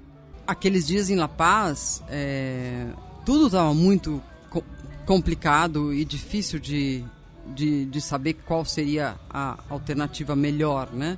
É, de fato, o Evo tinha abusado, como eu contei aqui, uma história de abusos com relação à lei eleitoral, é, mas a oposição jogou sujo também. Né? Começaram a haver incêndios nas casas das pessoas, houve bloqueios para que os deputados do MAS não pudessem atender a, a, ao Congresso para decidir o que fazer com a vacante. E, É. e a própria posse da Janine Anes não cumpriu com as regras do, do parlamento, né? Porque não, não teve o quórum mínimo Não também. teve um quórum mínimo. É uma, não, não, não teve legitimidade, basicamente. E as ruas, eu posso contar isso de primeira pessoa, porque eu estava ali correndo de um lado para o outro é, e levando gás lacrimógeno, etc. Era o caos. O caos num, num país acéfalo. É, com gente descendo de El Alto aí com suas tochas, com as, a população mais endinheirada ali cercando suas casas, com também com tochas, com blocos de concreto. É- era realmente uma situação muito incômoda, para não dizer perigosa, o, o fato de ter ficado pelo menos três dias até que se chegasse a uma solução que era a, a Janine. De certo modo isso justifica um pouco quem apoiou no começo. Tipo isso, essa loucura precisa parar alguém precisa assumir. E bom seguindo aí a linha de sucessão ela de fato era- a próxima. Mas não foi uma escolha legítima foi foi realmente um- uma manobra é, ilegítima mas que era a solução possível naquele momento Bem, ainda falando sobre a Bolívia, tivemos uma nota conjunta eh, dos governos de Brasil e do país vizinho em relação à construção de uma ponte internacional sobre o rio Mamoré. Aí a gente vai aproveitar, né? Vai vir para o Brasil, mas tivemos esse anúncio, né? Ah, foi um acordo firmado entre Brasil e Bolívia em 2007, tá? E ainda não foi né, realizada a obra. Né? E aí agora ah, retomaram as conversas e assinaram ah, essa nota conjunta, né? ah, identificando um encaminhamento né, para as próximas etapas da construção da ponte sobre o rio Mamoré. né? Inclusive eu lembro que teve alguma vez que a gente comentou alguma coisa sobre esse assunto e uns dois ou três ouvintes nossos mandaram e-mail, mandaram comentário falando: Não, eu moro perto, tal, estamos na expectativa da ponte, enfim. Aí a gente vai passar por, o- por uma outra notícia brasileira, ah, na verdade, duas, né, de certo modo.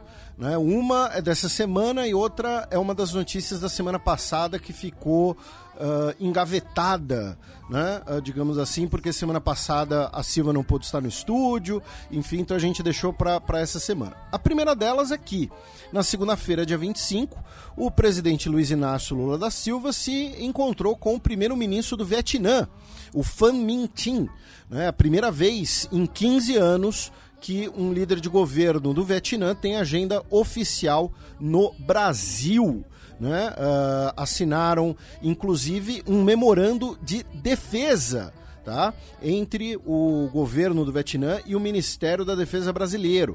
tá? Também assinaram um acordo de cooperação ah, de agricultura e pecuária também.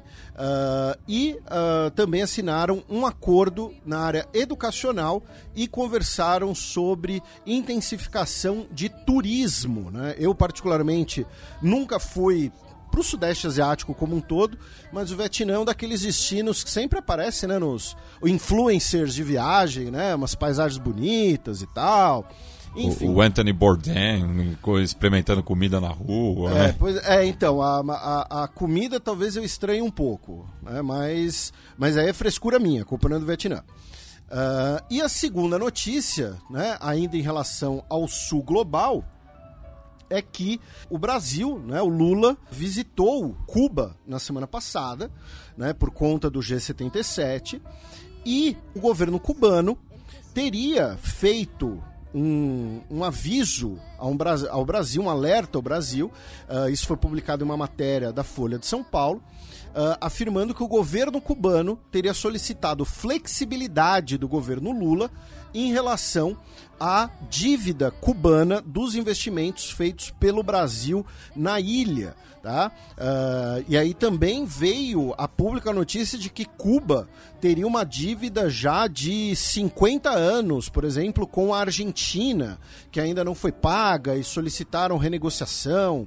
Enfim, sobre essas duas notícias brasileiras, Silvia, comentários? É, nessa discussão do Sul Global, eu me surpreendi que reapareceu a atenção global para essa, essa, essa cúpula da qual ninguém falava desde os anos 70, né? ainda que, que, que foi tratada de modo uh, tímido, ela retumbou mais do que, do que outras, né? talvez pela presença do Lula, a presença do Petro, é, a situação em, em, em Cuba.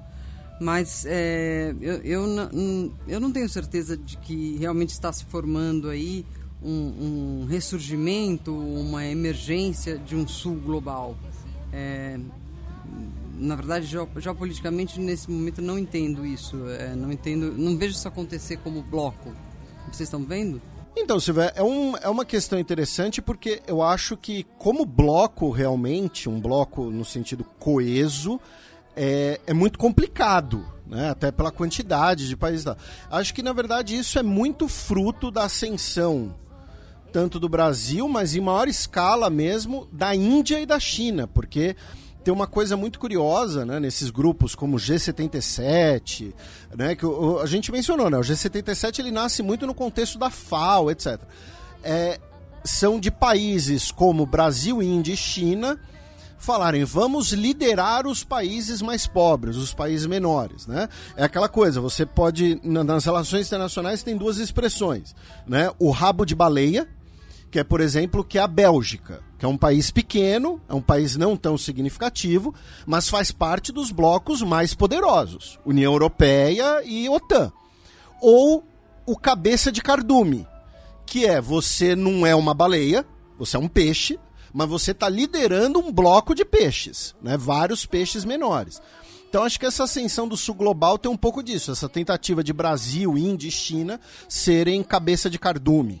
Bem, passemos agora para a Colômbia, onde o filho do atual presidente Gustavo Petro enfrentará julgamento. O Nicolas Petro, né, ele teve o seu acordo de delação com o Ministério Público anulado Tá? De acordo com o comunicado da segunda-feira, dia 25, ele vai ser acusado formalmente de enriquecimento ilícito e lavagem de dinheiro quando ele era deputado do Departamento Atlântico, no norte do país, né? como se fosse deputado estadual. Né?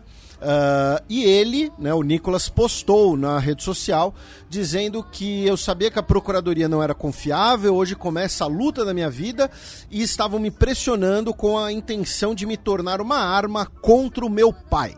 Decidi me levantar e não me ajoelhar diante do carrasco. Uh, Silvia Matias, Colômbia, é para vocês. Palavras fortes ele usou, né? Não claudicar diante do, do Carrasco, e, enfim, se vitimizando muito, mas na verdade o que a gente tem aí é um, é um, um filho do Petro que foi abandonado pelo pai, de certo modo, é, querendo que ele enfrente mesmo a justiça comum e que responda pelos atos. É, e o que a gente não sabe aí é se Petro sabia que esse dinheiro que é, Nicolas Petro estava arrecadando era de fato para a campanha dele ou não, ou se era para o filho do Petro financiar a, a, a carreira política dele. É, deve ter havido uma conversa e pode, pode ser que o, que o Gustavo Petro tenha pedido, olha, meu filho, engole essa aí, é, fica com você e, e, depois, a gente, depois a gente vê o que faz com a sua situação, mas é, Petro não quis se, se envolver. Então, esse dinheiro, para que seria, né? Acho que isso, é, isso são, essas são coisas que podem aparecer aí nesse julgamento. E ontem, né, quarta-feira, dia 27 de setembro, tivemos atos em apoio ao governo Petro é, em Bogotá, né, é, inclusive em diversos pontos da capital colombiana.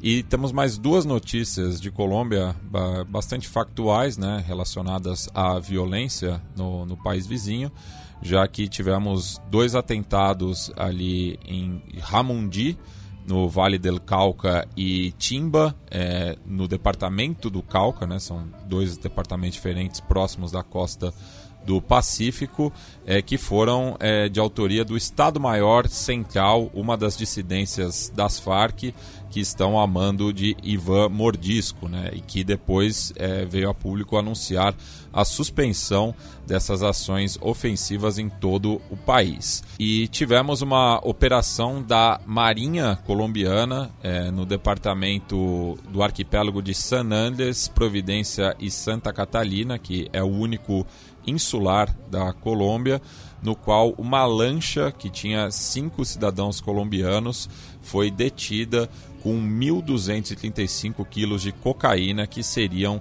transportados para a América Central. Ainda falando sobre é, o narcotráfico na região do Caribe, a Venezuela mandou é, mais de 11 mil tropas para controlar uma prisão que estava sendo controlada por uma gangue que tinha inclusive piscina e zoológico. Pois é, a prisão de Tocoron servia de sede de quartel-general da, da gangue de Trem de Aragua. Uh, trem T-R-E-N, não sei se é o é trem que nem o. Então é, é, é, o bonde. No Rio de Janeiro eles falariam que é o bonde. Né? Uh, e a Venezuela usou 11 mil uh, entre policiais e soldados, né? e como o Matias mencionou, segundo a agência France Press, a prisão tinha um zoológico, uma piscina e um cassino dentro dela, que fica no estado de Aragua, no norte do país. Essas histórias fazem remontam a um passado recente da América Latina, né? Pablo Escobar preso na sua própria prisão. La Catedral, né? La Catedral, com todos os tem até cancha de futebol em que ele convidava jogadores da seleção para irem lá, fliperamas, é, bilhares e etc. E, por outro lado, a parte mais preocupante da, da, da, formação do trem de Aragua é que, de fato, ele começou nas prisões e começa a comandar uma teia, de fato, de cartéis é, que operam na área, né? na, na Colômbia, é, mais ao sul, também nas rotas para os Estados Unidos e é, sem muito controle ali do ponto de vista da, da, das forças de segurança da Venezuela que não tem tanto, tanto poder ali para para parar isso, né? O trem de Aragua é um, hoje em dia um dos cartéis mais fortes, segundo aquela, aquela sondagem do Insight Crime. Bem, a gente segue repercutindo o gangsterismo no Mar das Caraíbas, já que gangues ameaçam derrubar o governo no Haiti. Gangsterismo foi. É, o, o, homem domina o vernáculo. Um, o que acontece, né? Uma das principais gangues né, do Haiti, o G9, né, que é liderado pelo Barbecue, né? Assim, o nome. Lembrando que é uma palavra de origem taína, né? Então tem é, a ver com o, a região. Sim, significa churrasco. Pelo. A gente fez a, o comentário do bonde agora sobre o Rio de Janeiro, seria algo parecido com o que no Rio de Janeiro chamam de micro-ondas, né? Que é pegar uma vítima e botar ela dentro de pneus e incendiar. Né? Não, não tem outro jeito de, de falar. Tá uma imagem forte, pedimos desculpas. Né? E ele, que inclusive é um ex-policial, né? o Jimmy Cherizier, uh, ele afirmou que, em caso de nova intervenção internacional, ele disse que ele e os homens sob seu comando vão lutar so contra qualquer abuso e, se necessário, derrubar o governo e expulsar as forças estrangeiras. Bem, e para fechar, a gente vai agora para a costa do Pacífico, mais precisamente em El Salvador, já que seis soldados foram detidos por agressão sexual contra uma menor de idade em Misata, no departamento de La Libertad, é, e o, ela estava acompanhada de três amigos, é, sendo que um dos militares envolvidos diz, ameaçou é, os quatro de serem capturados no regime de exceção se ela não tivesse relações sexuais com ele. Né? E o ministro da Defesa, Francia Merino Monroy, é, assegurou que as Forças Armadas colaborarão com as autoridades competentes para esclarecer o caso. Silvia, você tem informações em relação ao número de vítimas né, nessa página triste da história salvadorenha? Sim, é, vem, vem, aumentando, né? Um caso, é, uma história que já vinha, já tinha começado com as, as construções da, das mega cárceles, das super prisões e, e as, as perseguições a grupos de, de, de pandilheiros sem, sem fazer muita distinção em quem estava sendo preso. É, já teria chegado a mais de 150 pessoas que morreram dentro das cadeias, dessas super cadeias de, de Nayib Bukele, ou seja, morreram é, sob custódia do, esta, do Estado, sem muita explicação do porquê que elas estavam presas inicialmente. Bem, Silvia, e fechando esse bloco, fica aqui o espaço para você fazer a sua indicação cultural. Eu vou indicar um podcast que eu ouvi é, recentemente. Foi um podcast que recebeu prêmios no, no, no Festival Gabo é, e se chama Superman em Chile. E é uma história real, contada a partir dos olhos de um garoto que era fanático pelos filmes do Superman e, naquele tempo, é, Christopher Reeve era um ativista de, de esquerda e, e, engajado nos temas de ditadura e ele vai ao Chile é, num grupo de, de, de atores e, e, e, dramaturgos que queriam é, escrever uma espécie de ultimátum para o, para o Pinochet. É, já era o governo Carter? Não, foi em 1987. Ah, 87, durante... era Reagan. Sim, era, é. era Reagan. O segundo e, mandato Reagan. Né? Isso, e era Pinochet. E, bom, ele, ele acompanha isso, escreve sobre isso e o podcast faz um acompanhamento da, da dessa passagem do Superman pelo Chile, é, um pouco com os olhos do menino e, de outro lado, é, analisando a história, né? E, e curiosamente fazendo essa brincadeira é, no título que, puxa vida, nem Superman conseguiu derrubar Pinochet. Mas o, o, podcast é muito interessante, está na Rádio Ambulante, acho que vocês podem encontrar em qualquer tocador, porém é em espanhol. Né? Aqui Mas tem a transcrição depois, para quem. Ah. É, a, a, NPR publica a transcrição, para inclusive ajuda né, ah. para quem está aprendendo é, o idioma. Incrível, incrível. Então não há desculpa para perder, muito bom. Bueno, excepcionalmente nessa semana não teremos a coluna da professora Vivian Almeida, então passemos para o segundo bloco do Giro de Notícias.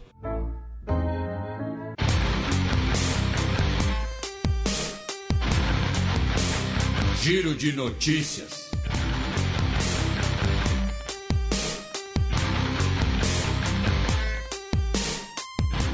Notícia da terça-feira passada, dia 26 de setembro. Presidente dos Estados Unidos, Joe Biden, visita Piquete em Michigan em ato histórico. Um monte de gente compartilhou a imagem no, no Twitter, dizendo que foi só ele colar com Lula que ele virou sindicalista. Né? Mas, uh, bem, primeiro, foi a primeira vez que um presidente dos Estados Unidos uh, visitou um piquete grevista, tá? Uh, no caso em Detroit, né, das United Auto Workers, né, a União Sindical, né, uh, que une os trabalhadores das principais fábricas automotivas dos Estados Unidos. Só que os nossos ouvintes não caíram nessa, né? Não, não é bem cair, né? Porque foi uma piada, né? Mas os nossos ouvintes sabem, a gente já falou aqui que o Joe Biden ele é um fanboy do Frank Delano Roosevelt. Ele é um cara que teve a carreira dele marcada pelo apoio aos sindicatos e ele repetiu uma frase nesse piquete, né, no, no megafone, né, que é uma frase que ele já usou, que eu acho uma frase muito interessante, que é quem construiu a América é a classe média e quem faz a classe média é o sindicato. Né? Porque a organização sindical é importantíssima né, para os trabalhadores. E, uh, ao contrário do que muita gente tenta vender, né, Então sempre vai ter aqueles youtubers, aqueles influencers de Instagram falar: não, porque Estados Unidos é livre mercado, Estados Unidos é. Não, nos Estados Unidos os sindicatos são muito fortes. Por isso que a Amazon, empresas como a Amazon, fazem de tudo para impedir que os funcionários se sindicalizem. Porque a partir do momento que o sindicato for criado, ele vai ter muita força e vai ter amparo legal nas suas ações. Né? Então, um jeito é impedir antes. Tá? E falando em sindicato, meu caro Matias, a greve dos roteiristas acabou. Né? A greve dos roteiristas de Hollywood, né? depois de 148 dias, foi anunciado um acordo entre uh, o sindicato e os estúdios de Hollywood e os serviços de streaming. Tá? E, e, eu... e, a grande ameaça foi o reboot de The Office. É, mas agora vai rolar, né? É, enfim. Esse é o problema do fim da greve. É. é, e aproveitando o termo, né? Eu vou repercutir aqui um tweet que eu vi de um cara que trabalha com desenvolvimento de software, que é uma área que é muito precarizada, embora muitas vezes seja bem remunerada, que é o Gil Herme. Né? O nome dele deve ser Guilherme, enfim, alguma coisa assim arroba underline sol R-A-C-T-G. Se mudasse o nome de sindicato para guilda, metade desses nerds que ficam reclamando iriam estar mais do que empolgados para participar de uma. e aí teve alguém, uh, o show do Kleber respondeu que essa semana, você não vai entender o linguajar, porque é linguajar de jovem. Tá. tá? Eu, sou, eu entendo de cultura jovem, que é slackline. Tá? Mas. É, essa referência já tá velha, Felipe. Essa referência já tá velha também.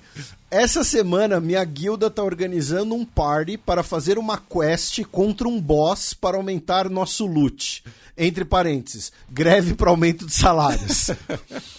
Então é isso. Você que curte jogar um Baldur's Gate, você curte jogar um Diablo para ficar que são os, os, últimos lançamentos, pense no sindicato como isso, como a party para fazer as quests.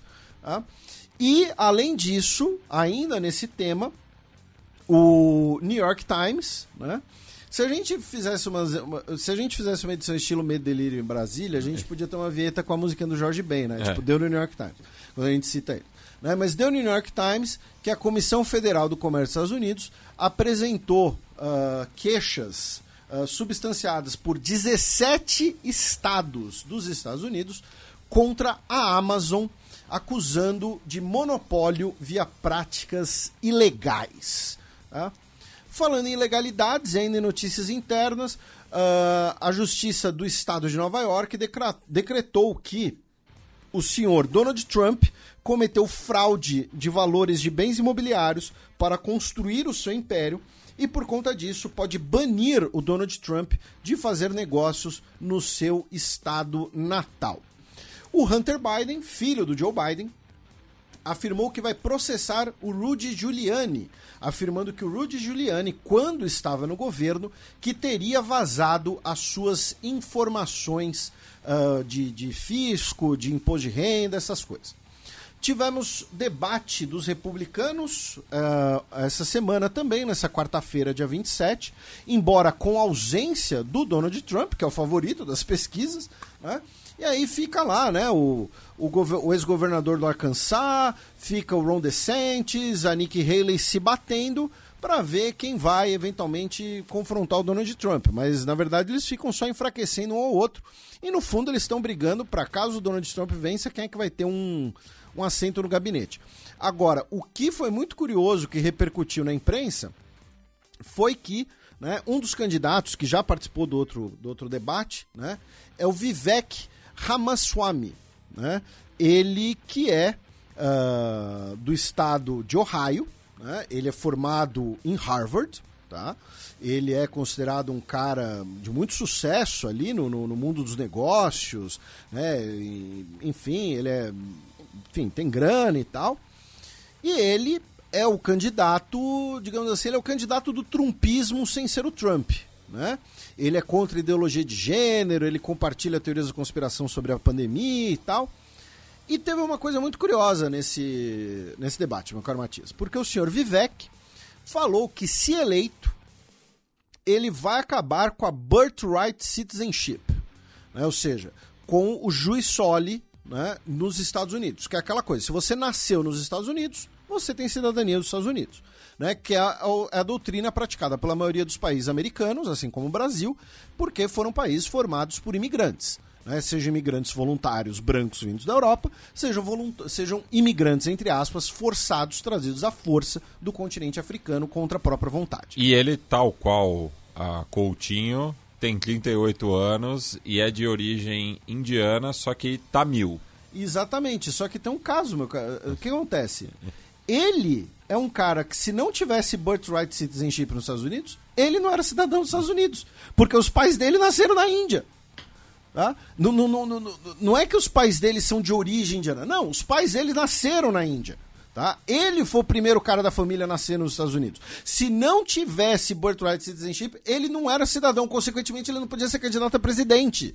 Tá? Então é muito doido quando, quando acontece isso, sabe? É, é, é enfim, é muito doido. E ele tem um, um uh, tem um caso da, da, da, biografia dele que é muito curioso, que ele durante o período dele na universidade, né? Você falou de, de Harvard, ele também estudou em Yale, né? Onde ele fez o, o doutorado dele e ele fazia covers uh, do Eminem, é, só que com temática libertária.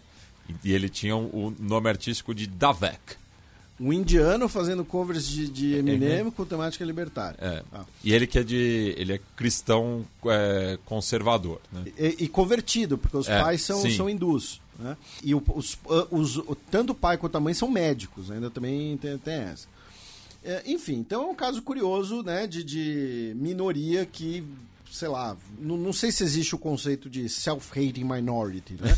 é, não, eu sei que existe o conceito de, de, de pessoas, de homossexuais que têm homofobia internalizada e se discutiu do tal do self-hating Jew, né? O é, judeu que, antissemita. Que, que, tem até o caso do o filme com o Ryan Gosling no começo de carreira, que é o, o Tolerância Zero. Né? Esse que, filme eu não conheço. Que é, é, baseado num caso real de um judeu neonazista. Ryan Gosling que Estão dizendo que ele vai ser indicado ao Oscar por Pelo seu papel Ken. como Ken. É. Uh, e ainda nos Estados Unidos, internamente, o senador Bob Menendez afirmou que é inocente das acusações de corrupção em relação ao Egito, porém vai responder né, a, ao processo e tudo mais. E a Alexandra Ocasio-Cortez, né, que é um dos quadros mais jovens do Partido Democrata e também de origem é, hispano-americana, é, disse que o Menendez tem que renunciar. É uma, uma saída interessante. É, falando agora de notícias externas, né, os Estados Unidos e o Quênia anunciaram um acordo de cooperação em defesa que muita gente especula que pode ser ligada à eventual missão liderada pelo Quênia no Haiti. Uh, jogaram um coquetel Molotov no último dia 25 de setembro na embaixada cubana em Washington. Uh, na verdade, dois coquetéis uh, Molotov deixando ali uma, uma área uh, incendiada. O chanceler venezuelano Ivan Gil, durante a Assembleia Geral da ONU, é, acusou né, que o Comando do Sul pretende estabelecer uma nova base militar na Guiana Essequiba, no qual ele também diz que a ExxonMobil está por trás para é, usurpar o petróleo venezuelano, já que é uma região contestada pela Venezuela da sua vizinha Guiana.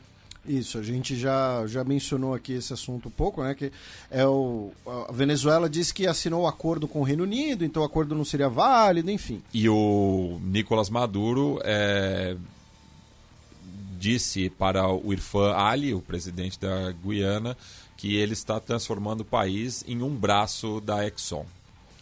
É, e aí, notícia. Não sei se é uma notícia externa ou externa demais, né? Mas a NASA recebeu uh, no solo né, o recipiente, a, a lata, não sei qual é a melhor tradução para canister nesse momento, meu cérebro já está derretendo, né? Da missão Osiris Rex, que é a missão que começou anos atrás e que trouxe, né, coletou amostras do asteroide Bennu Tá? Então ela foi lançada em setembro de 2016 e trouxe um pedação aí, um pedação não, um pedaço do asteroide para ele ser estudado. E ainda em relação a, a política externa dos Estados Unidos, o secretário de Estado Anthony Blinken. Uh, o Anthony Blinken, inclusive, fez sucesso nas redes sociais agora, né? Porque os Estados Unidos lançou o programa de música e diplomacia, né? Os Estados Unidos vão incentivar programas de música por aí. E ele tocou guitarra na, na Casa Branca, lá no jantar e tal. E o que acontece? O Sergei Lavrov, o ministro de Relações Exteriores da Rússia, também toca guitarra. Então Lavrov e o Blinken tinham que se juntar pela Jam pela Paz. Nossa. A Jam pela Paz. Mas o Antônio Blinken anunciou que o país vai suspender a cooperação de segurança e defesa com o Gabão. Tá? É, quem falou na ONU, inclusive pelo Gabão, foi o primeiro-ministro, o Raymond Indong Sima, tá? dizendo que o que está ocorrendo no Gabão, na verdade, é um retorno à democracia, tá? É, dizendo que o que não, não tinha no Gabão era justamente democracia, que tinha um sistema autoritário e corrupto e que as forças de segurança tinham um dever patriótico né, de retomar a democracia. Notícia da última quarta-feira, dia 27 de setembro. Estados Unidos admitem Israel em programa de isenção de vistos.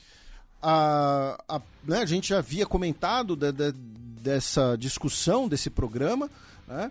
Uh, sobre, inclusive haviam algumas críticas, né? Alguma, uh, existia um debate ali sobre como é que seriam para os cidadãos árabes israelenses, né? Enfim, uh, se existe, né? O, os cidadãos árabes israelenses acusavam ali de um possível de, de ter dois parâmetros, mas o fato é que agora cidadãos israelenses poderão entrar em território dos Estados Unidos sem necessidade de visto, tá? É, se vai ocorrer uma, uma questão de, de né, padrões diferentes, então o cidadão árabe israelense vai ser mais interrogado, alguma coisa assim, vai restar por ver. A grande questão é que um comentarista político da CNN comentou que, uh, muito provavelmente, isso foi uma contrapartida, tá? uma concessão do governo dos Estados Unidos a Israel em troca de Israel uh, aceitar, tá?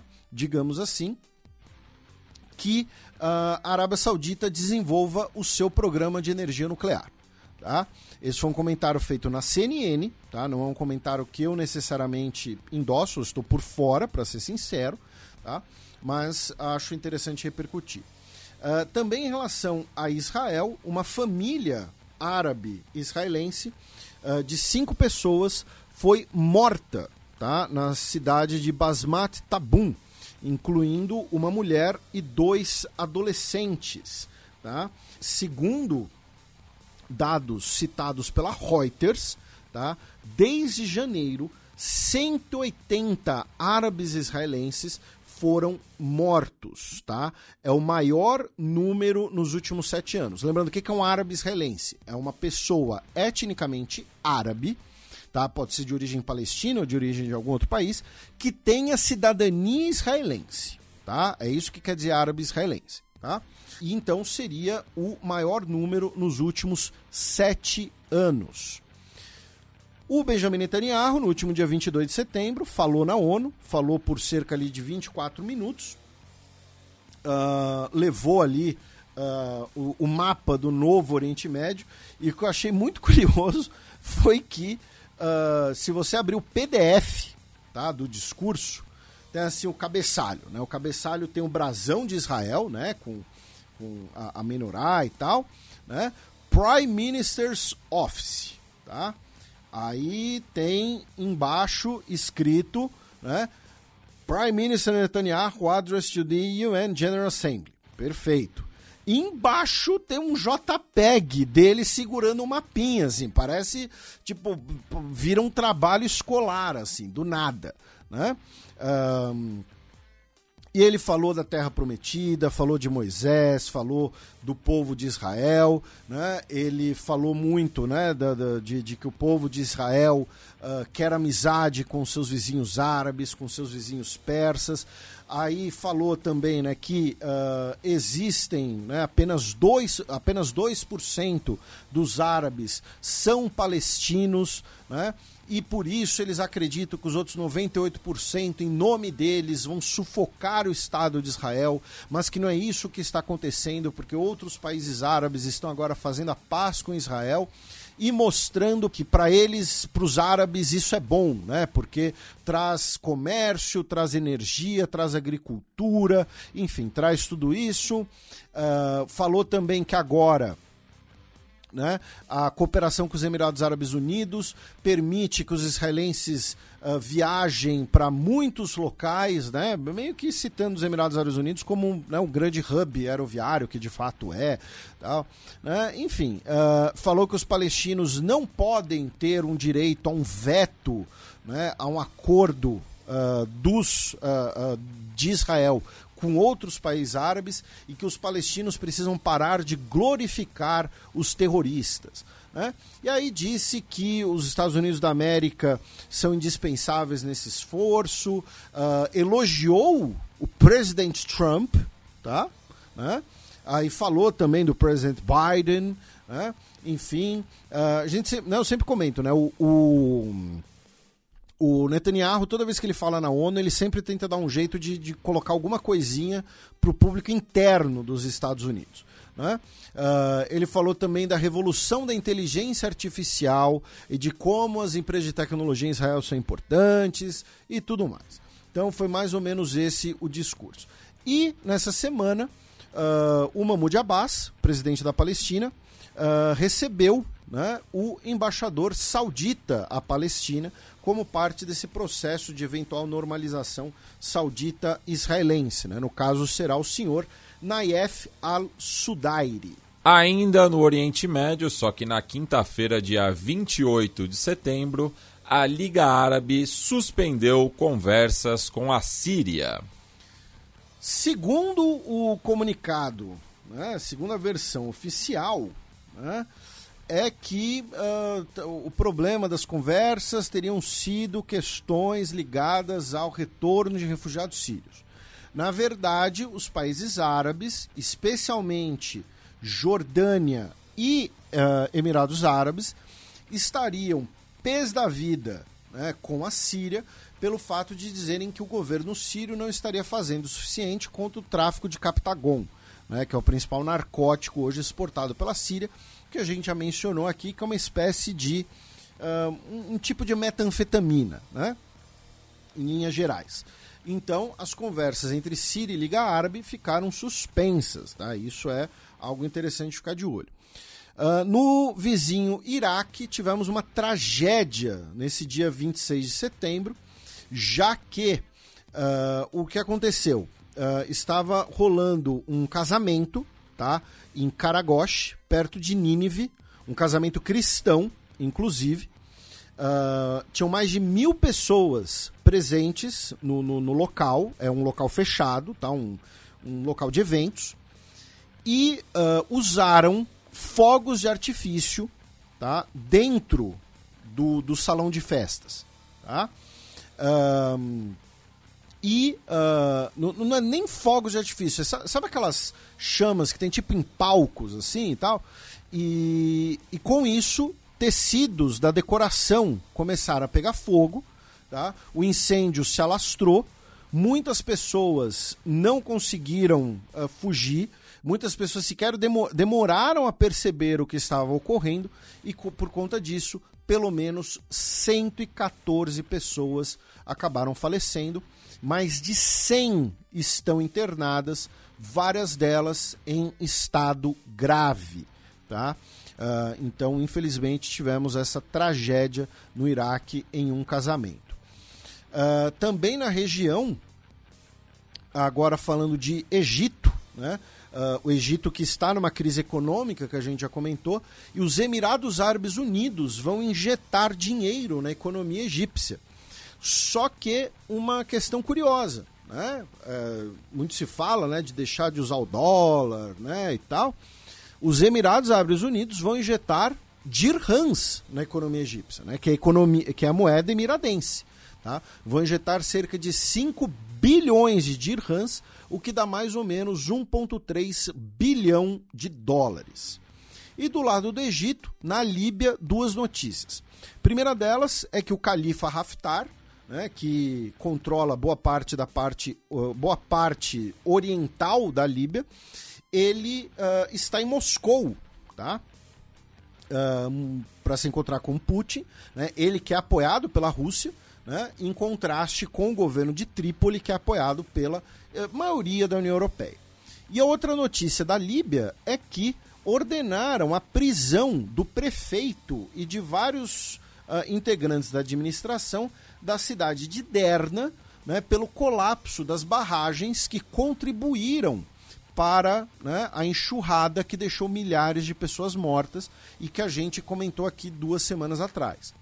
Sinceramente, me parece uma solução muito conveniente, um bode muito expiatório. Porque assim, o, cama... o, o pesquisador, que agora não vou me lembrar o nome, né, falou anos atrás que as duas barragens estavam com problemas devido à falta de manutenção. Tá? Uh, você tem, tinha falta de manutenção nas barragens pelo menos desde 2011, que é quando começa a guerra civil com a intervenção ilegal da OTAN contra o Gaddafi. É ilegal por quê? Porque ela extrapolou o seu mandato do Conselho de Segurança da ONU. Até 2019, a, a cidade estava controlada por grupos armados ligados ao Daesh. Tá? Então a gente pode falar que, no mínimo, tinha mais de uma década de negligência nessas barragens. Ah, mas Felipe, o prefeito deveria ter inspecionado e ordenado a manutenção. Perfeito, você pode até dizer que o prefeito tem alguma responsabilidade. Agora, uma barragem não estoura do dia para noite. Essas barragens estouraram. Se foi pela falta de manutenção, pela falta de dinheiro, é porque a Líbia colapsou como Estado a partir de 2011 tá? Você falar ah, a culpa é do prefeito é muito simples, né? Mas, enfim, quem, quem sou eu para falar alguma coisa? Também ontem, na quinta-feira, dia 28, já que eu e Felipe adentramos a madrugada de sexta-feira, tivemos um toque de recolher que foi instaurado em Manipur, na Índia, após assassinato de estudantes. A violência étnica em Manipur continua, né? lembrando que é uma violência tanto étnica quanto religiosa, né, envolvendo tanto supremacistas hindus quanto a minoria cristã na região de Manipur. E nós tivemos o assassinato de dois estudantes tá, da etnia Meitei, que é, uh, em sua maioria, hindu, tá, por integrantes da comunidade Kukizo, que é a comunidade é, de maioria cristã na região. Né? Então, assim, você tem a diferença étnica, tá? Os Meitei e os Kukizor. E os Meitei, em sua maioria, são hindus e os Kukizor são, em sua maioria, às vezes são chamados só de Kuk, né? Inclusive, acho que a gente já falou aqui, inclusive, como só Kuk. Uh, são em sua maioria cristãos. Então, mais um episódio de violência na região de Manipur, e aí tivemos a instauração de um toque de recolher. O Anthony Blinken, o secretário de Estado dos Estados Unidos, se reuniu com seu homólogo indiano essa semana na Casa Branca, tá? Né? o Subramanian Jaishankar, uh, provavelmente para discutir a atual crise entre Índia e Canadá. Tá? E aí vamos lembrar, Uh, né, a gente falou de, de, dessa crise no programa passado, e os Estados Unidos não vão sacrificar as relações que eles estão construindo com a Índia nos últimos meses pelo Canadá. Até porque o Canadá. Vamos ser honestos aqui, tá, gente? Uh, e a gente já mencionou isso aqui no programa, isso aqui é história, tá? Isso aqui não é, não é, não é informação de bastidor, tá? O Canadá, durante a Guerra Fria, chegou a terceirizar algumas das suas funções de defesa para os Estados Unidos. Oficialmente é parceria, na prática foi terceirização, tá? O Canadá é um país enorme, mas cuja população é ínfima. Né? O Canadá é um dos países menos populosos do mundo.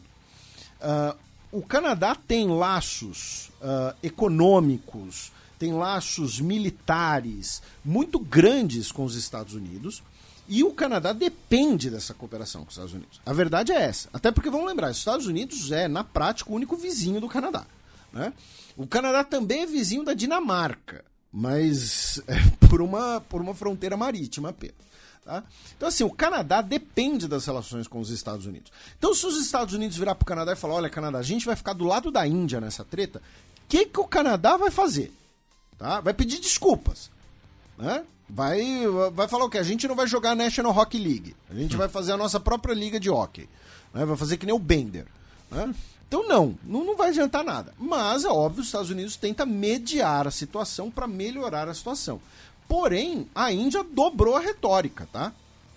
Nessa última semana, vários uh, par parlamentares indianos, vários políticos indianos, já em ritmo de eleição também, né, uh, dizem que o Canadá é um, um safe haven, é um porto seguro para terroristas separatistas, tá? No caso, os Sikhs, né? Uh, um outro disse que o Canadá é um país dominado pelo vício de drogas. É, enfim, porque, né, sei lá. Então, é, é... Já teve prefeito cracudo. então você teve uma retórica é. forte. Agora vamos falar do que os indianos realmente gostam, né? Brincadeiras, estereótipos à parte, já que agora no dia 5 de outubro vamos ter a abertura da Copa do Mundo de Cricket, né? Que a gente sempre lembra. O cricket é um esporte que no Brasil quase ninguém dá bola, embora seja um dos esportes mais populares do mundo. E a Copa do Mundo vai ser na Índia. Essa semana a delegação paquistanesa chegou à Índia, né? Uh, tiveram que chegar sob escolta policial, inclusive. Porém, felizmente a escolta policial não foi necessária, tá? Uh, muitos torcedores e tal puderam uh, demonstrar apoio aos, aos, atletas paquistaneses, enfim, uh, tem gente que especula, especula não, que torce que uma final seja né, Índia e Paquistão, né, que é mais ou menos como se em 2014 no Maracanã a final tivesse sido Brasil e Argentina. Né, seria, seria o equivalente do cricket aquilo, né, a isso, né, aquilo porque não, não, não ocorreu. Né? Uh, e vão disputar o torneio. Né? Uh, Índia, Afeganistão, Austrália, Bangladesh, Inglaterra, Nova Zelândia, Paquistão, África do Sul, Sri Lanka e Países Baixos. É, e ainda no cricket tivemos a vitória dos Guerreiros da Amazônia de Guiana é, pela última Caribbean Premier League. Né? Segundo o nosso Ubiratã Leal, é a primeira conquista de um país sul-americano da competição. Mas no meu coração, Felipe, eu considero o Trinidad e Tobago é, sudaca. mas, mas foi colonizado por ingleses também. É. Mas, enfim. enfim. Mas, mas, o que eu achei da hora é que assim, vão participar Índia, Bangladesh, Paquistão e Sri Lanka. Imagina a seleção do subcontinente ah, é, é, é, é, o, a Iugoslávia. Da, e, do, e, imagina a seleção da Iugoslávia se ainda é. existisse. É, pois é, ia dominar. E um abraço para o nosso querido Biratã, que é sempre. As, as melhores transmissões de beisebol são sempre com ele. O beisebol que agora tá, tá. As transmissões estão. Porque né, o beisebol agora tá com a regra do limite de tempo pro, pro arremessador, né? Então Beisebol. Teve um jogo esses dias que durou duas horas, velho. Como assim um jogo de beisebol que dura duas horas? E, enfim, é isso. Bem, passemos agora para a premiação que não altera a cotação da rúpia indiana, mas a gente gosta de tirar onda mesmo assim.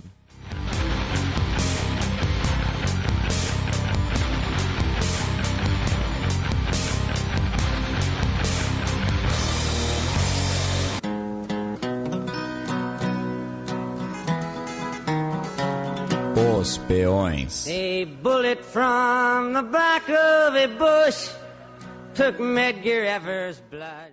Bem, Felipe, e o peão isolado dessa semana vai para o líder do partido que trucou, mas não levou.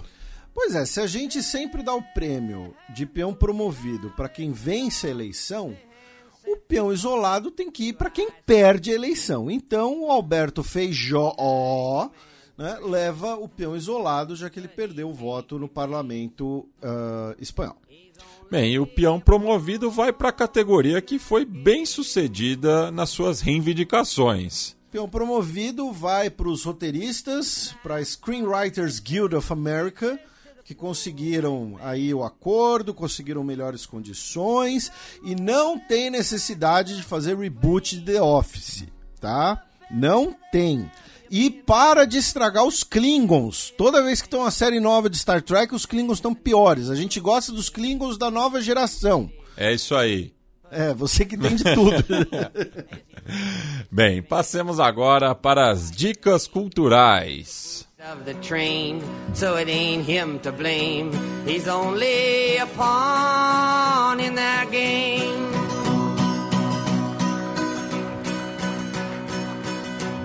DJ Muzz. The Almighty. DJ Muzz. The time has come. Sétimo selo.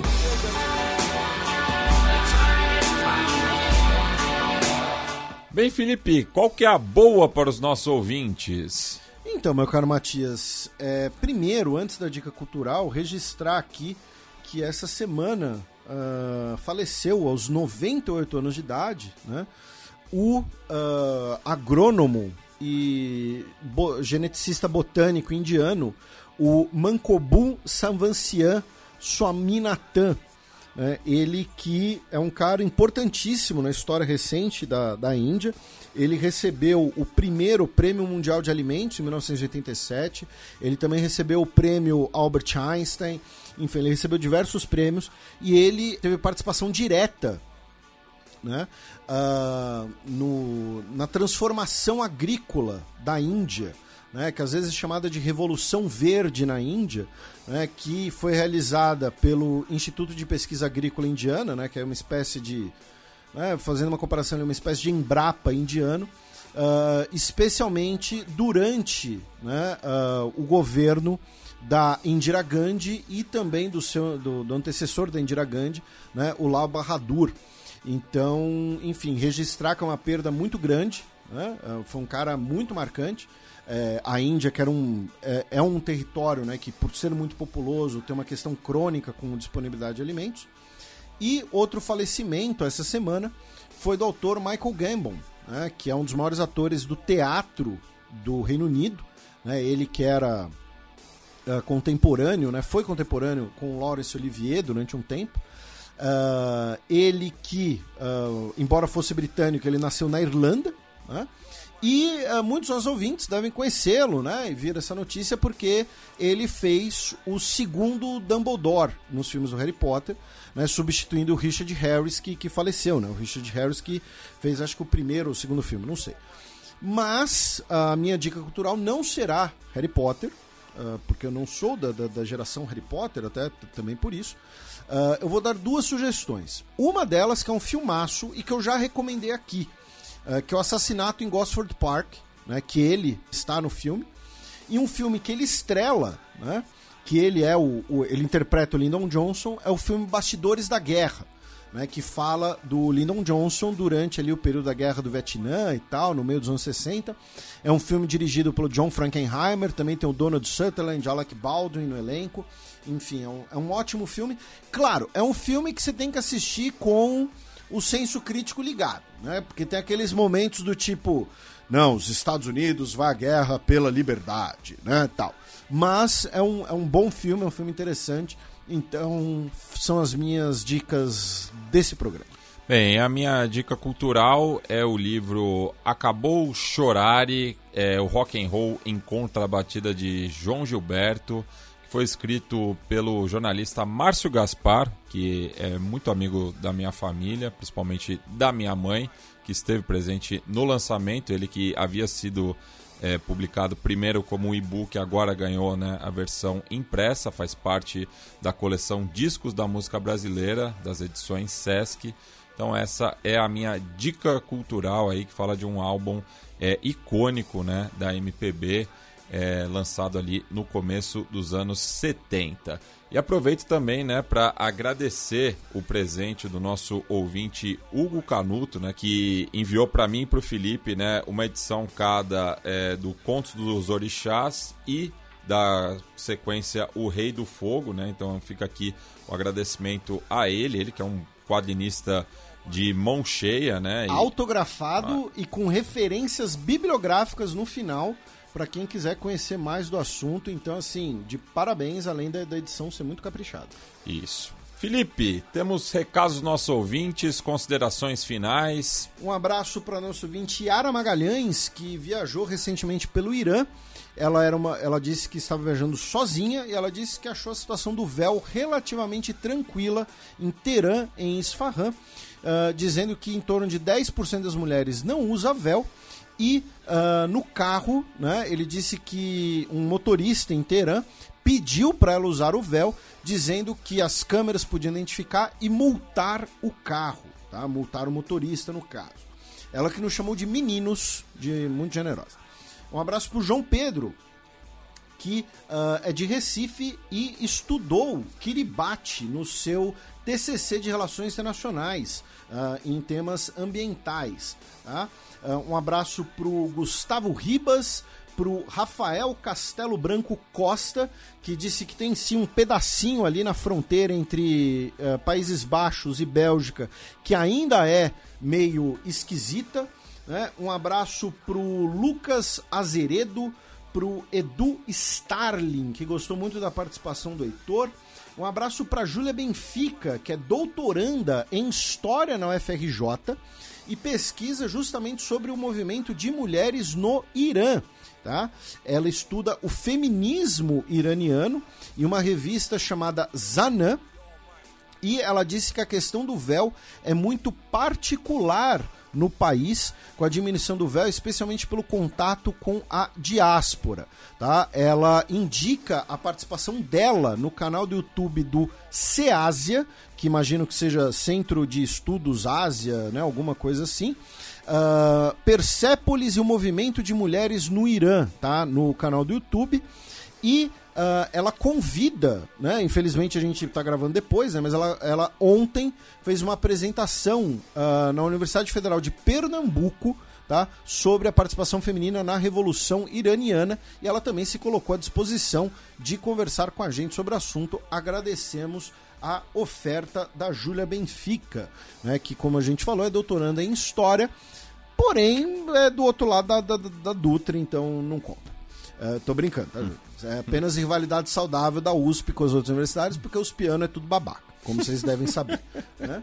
A verdade é essa. É, a, gente, a, a, gente, tem lugar de fala. Exatamente. A gente, é. Antes que alguns pianos fiquem bravos com a gente, vamos lembrar que nós somos os pianos. Por sinal, ah. é, para os pianos não babacas, todo apoio à greve também dos estudantes Isso. que estão lutando né, por é, contratação de, profe de docentes, já que muitos cursos, principalmente da letras, né, o coreano e o japonês, isso está muito sintomático, foi, foi inclusive aonde começou a greve. É, lembrando muito a situação de 2002, né, quando também teve uma greve histórica que muitos dos professores que eu e o Felipe tivemos né, durante a graduação foram é, contratados por conta da, dessa greve. Né? Então fica aqui o nosso apoio ao corpo discente da USP que está lutando pela contratação de docentes. E eu vou lembrar, eu vou repetir uma frase que é uma frase que é muito marcante quando é usada na USP, que é até a Poli entrou na greve. É. Né? Você sabe que a greve, é, que a situação tá grave quando a Poli adere à greve. Né? Para quem é de São Paulo, para quem, quem, conhece esse mundinho, entende o que a gente está falando. Né? Uh, um abraço para o nosso ouvinte Silvério Martins da Costa, que também lembrou da fronteira com Bangladesh. E ele disse que o município Serra da Saudade é o menos populoso do país, com 833 habitantes. Uh, um abraço para o Luiz Paulo. E que é o seguinte: ele falou assim: não tenho muita oportunidade para adicionar alguns comentários, agora tenho porque é a treta do jogo do Harry Potter. E depois ele falou, né? Ele falou assim: é intimidador mencionar coisas históricas no programa, porque quem comenta é o pessoal que tem 20 mestrados, 150 doutorados tal. Então, primeiro, Luiz, seu comentário foi muito interessante, já vou ler. E segundo, é... aqui a gente é contra o elitismo intelectual, elitismo acadêmico. Então fiquem à vontade, tá? E ele mencionou o seguinte: que no jogo, além da questão da estrela de Davi, teve um outro aspecto de antissemitismo, que é o seguinte: se você encontra um artefato chamado Berrante de Guerra, que foi usado na rebelião dos Goblins. E essa rebelião foi em 1612. E falaram que esse berrante de guerra lembra muito um chofar. Né? O chofar é o, o chifre né? de, de, de, carneiro que é utilizado uh, pelos judeus. Né? Uh, um instrumento de sopro, utilizado inclusive em algumas cerimônias né, judaicas. E que 1612 é quando teve um grande pogrom em Frankfurt. Tá? Uh, e o nome da pousada, né, onde você encontra esse, esse negócio e tal, faz também várias referências a alimentos não kosher, tá? E antes do lançamento do, do jogo, dois anos antes, o designer, o então designer-chefe, chamado Troy uh, Liberty, ele foi tirado do projeto porque ele compartilhava vários materiais nas redes sociais, materiais transfóbicos uh, e machistas também, tá? É, então ele fez. É, e ele comentou assim: Acho que conheço mais gente que se arrepende de ter uma tatuagem relacionada a Harry Potter do que se arrepende de transição de gênero. Tá? Então agradecemos muito o Luiz Paulo e o comentário dele sobre Harry Potter. Uh, a Débora Veronese gostou muito do programa. Uh, o Manuel Júnior também mandou uh, os seus elogios. Um abraço pro Elcio Torres para Letícia França, que uh, deixa o agradecimento em nome da família França Gromatsky. É, porque a vida de, traz a vida dela de tradutora mais fácil e o namorado dela, que é agente de viagens, também sai ganhando. Tá? E o mascote deles chama Budica, imagino que é homenagem à, à rainha céltica das Ilhas Britânicas. E ela pediu um abraço caloroso para os meus antigos colegas de letras da Federal do Paraná, Tá? Então, um abraço para todo mundo da Letras da Federal do Paraná, não apenas os colegas da Letícia França. Uh, também um abraço para Alexandro Assis Lopes, que é mestrando em Química e está né, trabalhando com hidrogênio verde. Ele gosta muito que a gente fala de transição energética, ele que nos escreve de Alagoinhas. E finalmente um abraço para nosso ouvinte Ângela Fernandes, que é uma ouvinte paulista que está uh, radicada em Curitiba hoje. É, o ouvinte Luciano Dantas perguntou por que no programa passado a Silvia se referiu ao presidente salvadorenho Nayib Bukele como ditador. A gente responde, né, por conta né, do aparelhamento é, do Estado, a ameaça aos, ao Congresso, é, um regime de exceção e o próprio fato dele mesmo não ligar de ser chamado de ditador. E até fazer piada sobre isso. Mas é por alguns desses motivos, por isso que tanto a Silvia quanto eu e o Felipe a gente se refere ao Naíbe Bukele como ditador. O Vinícius Rodrigues disse que pediu para o Heitor chamar a gente um dia no bar com a galera do Bike Anjo. Ele disse que parece que o entorno legal. Vou dizer que no domingo foi isso que aconteceu. Agradeço aí todos os ouvintes que me cumprimentaram também no entorno do Morumbi. É, realmente não lembro o nome é, de vocês, mas vocês sabem quem são. É, manda um salve também para todo mundo que colou e trocou ideia comigo no clube de leitura do Rap, que foi realizado no Centro Cultural São Paulo na última terça-feira, com a presença do Rapper X, que cumprimentou tanto eu quanto o Felipe, né? Passo aqui os cumprimentos do X pelo xadrez verbal. Ele que acabou descobrindo o podcast porque estava procurando um podcast sobre xadrez e não parou de ouvir. É, manda um abraço também para a companheira e para a filhinha dele que estavam presentes e também é, pro Marcola, pro Vini Rodrigues e pro DJ Corte Certo, que estavam ali na mediação do evento. Ele que se fosse rapper em Roma seria o rapper 10. Ai meu Deus. Ele, ele deixou de ser nosso ouvinte agora. E fica também aí a recomendação para todo mundo ouvir o álbum recém-lançado dele, o Invisível Azul, que está aí presente em todas as plataformas de áudio. E antes de passar para as músicas de encerramento, é, fica aqui o convite, né? Já que no feriado é, do dia 12 de outubro, né? Daqui a duas quintas-feiras, eu e o Gil Luiz Mendes, é, meu companheiro aqui de Central 3, estaremos tocando lá na segunda unidade do Sol e Sombra, na rua Conselheiro Ramalho 945, próximo do metrô Vergueiro ou Brigadeiro, né? Depende da onde você estiver vindo. É, e vamos fazer a festa Baião Sudaca, né? Que é uma brincadeira, né? Que o, o Gil até fez uma enquete lá no perfil dele no Twitter. É, de, de, dois podcasts, né? Que eu e ele participamos aqui na Central 3, o Baião de 2 e o Conexão Sudaca, que é, falam né, de, de futebol em, na, em determinadas regiões, né? No caso dele, do Nordeste e eu é, do restante da América do Sul. O evento será né, a partir das 10 horas da noite e a entrada é 15 reais. Bem, as músicas de encerramento, uma vai ser com pesar e outra com clubismo, né? Já que o cantautor é, paraense Paulo André Barata faleceu no seu aniversário, né? Enfim, ele que é filho né, do poeta e político Rui Barata, né? Que foi inclusive deputado federal pelo Pará e a gente acabou escolhendo uma música em parceria dos dois, né, que se chama Porto Caribe, que tem um verso é, muito bacana que é Eu sou de um país que se chama Pará, que tem no Caribe o seu porto de mar. E é, na sequência a gente vai ouvir A Torcida que Conduz, dos meus amigos Akin e Tarif Mote, né, cujo clipe foi lançado é, na véspera da final da Copa do Brasil. Sob minha objeção. Enfim, é, para celebrar aí, né, o título da Copa do Brasil é, conquistado pelo São Paulo no último domingo, dia 24 de setembro. Então vem com nós, mas vem de coração.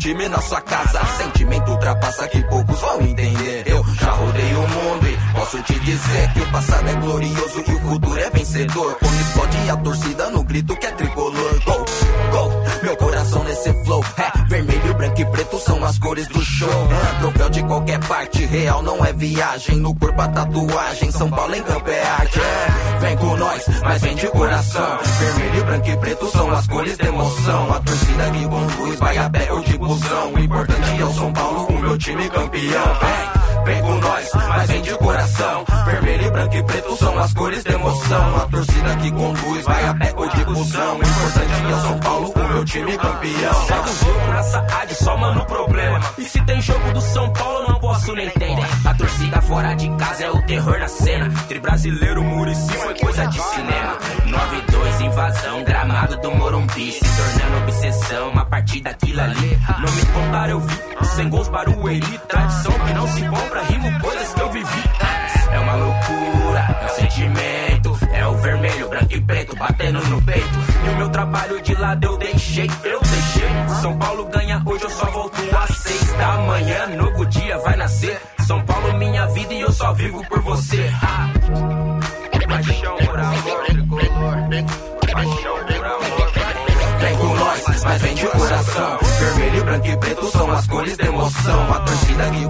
Vai a pé ou de busão. O importante é o São Paulo, o meu time campeão. Vem, vem com nós, mas vem de coração. Vermelho, branco e preto são as cores da emoção. A torcida que conduz vai a pé ou de busão. O importante é o São Paulo, o meu time campeão. É isso aí, tricolor. 1930, fazendo história. Tricampeão do mundo, tri Libertadores, tri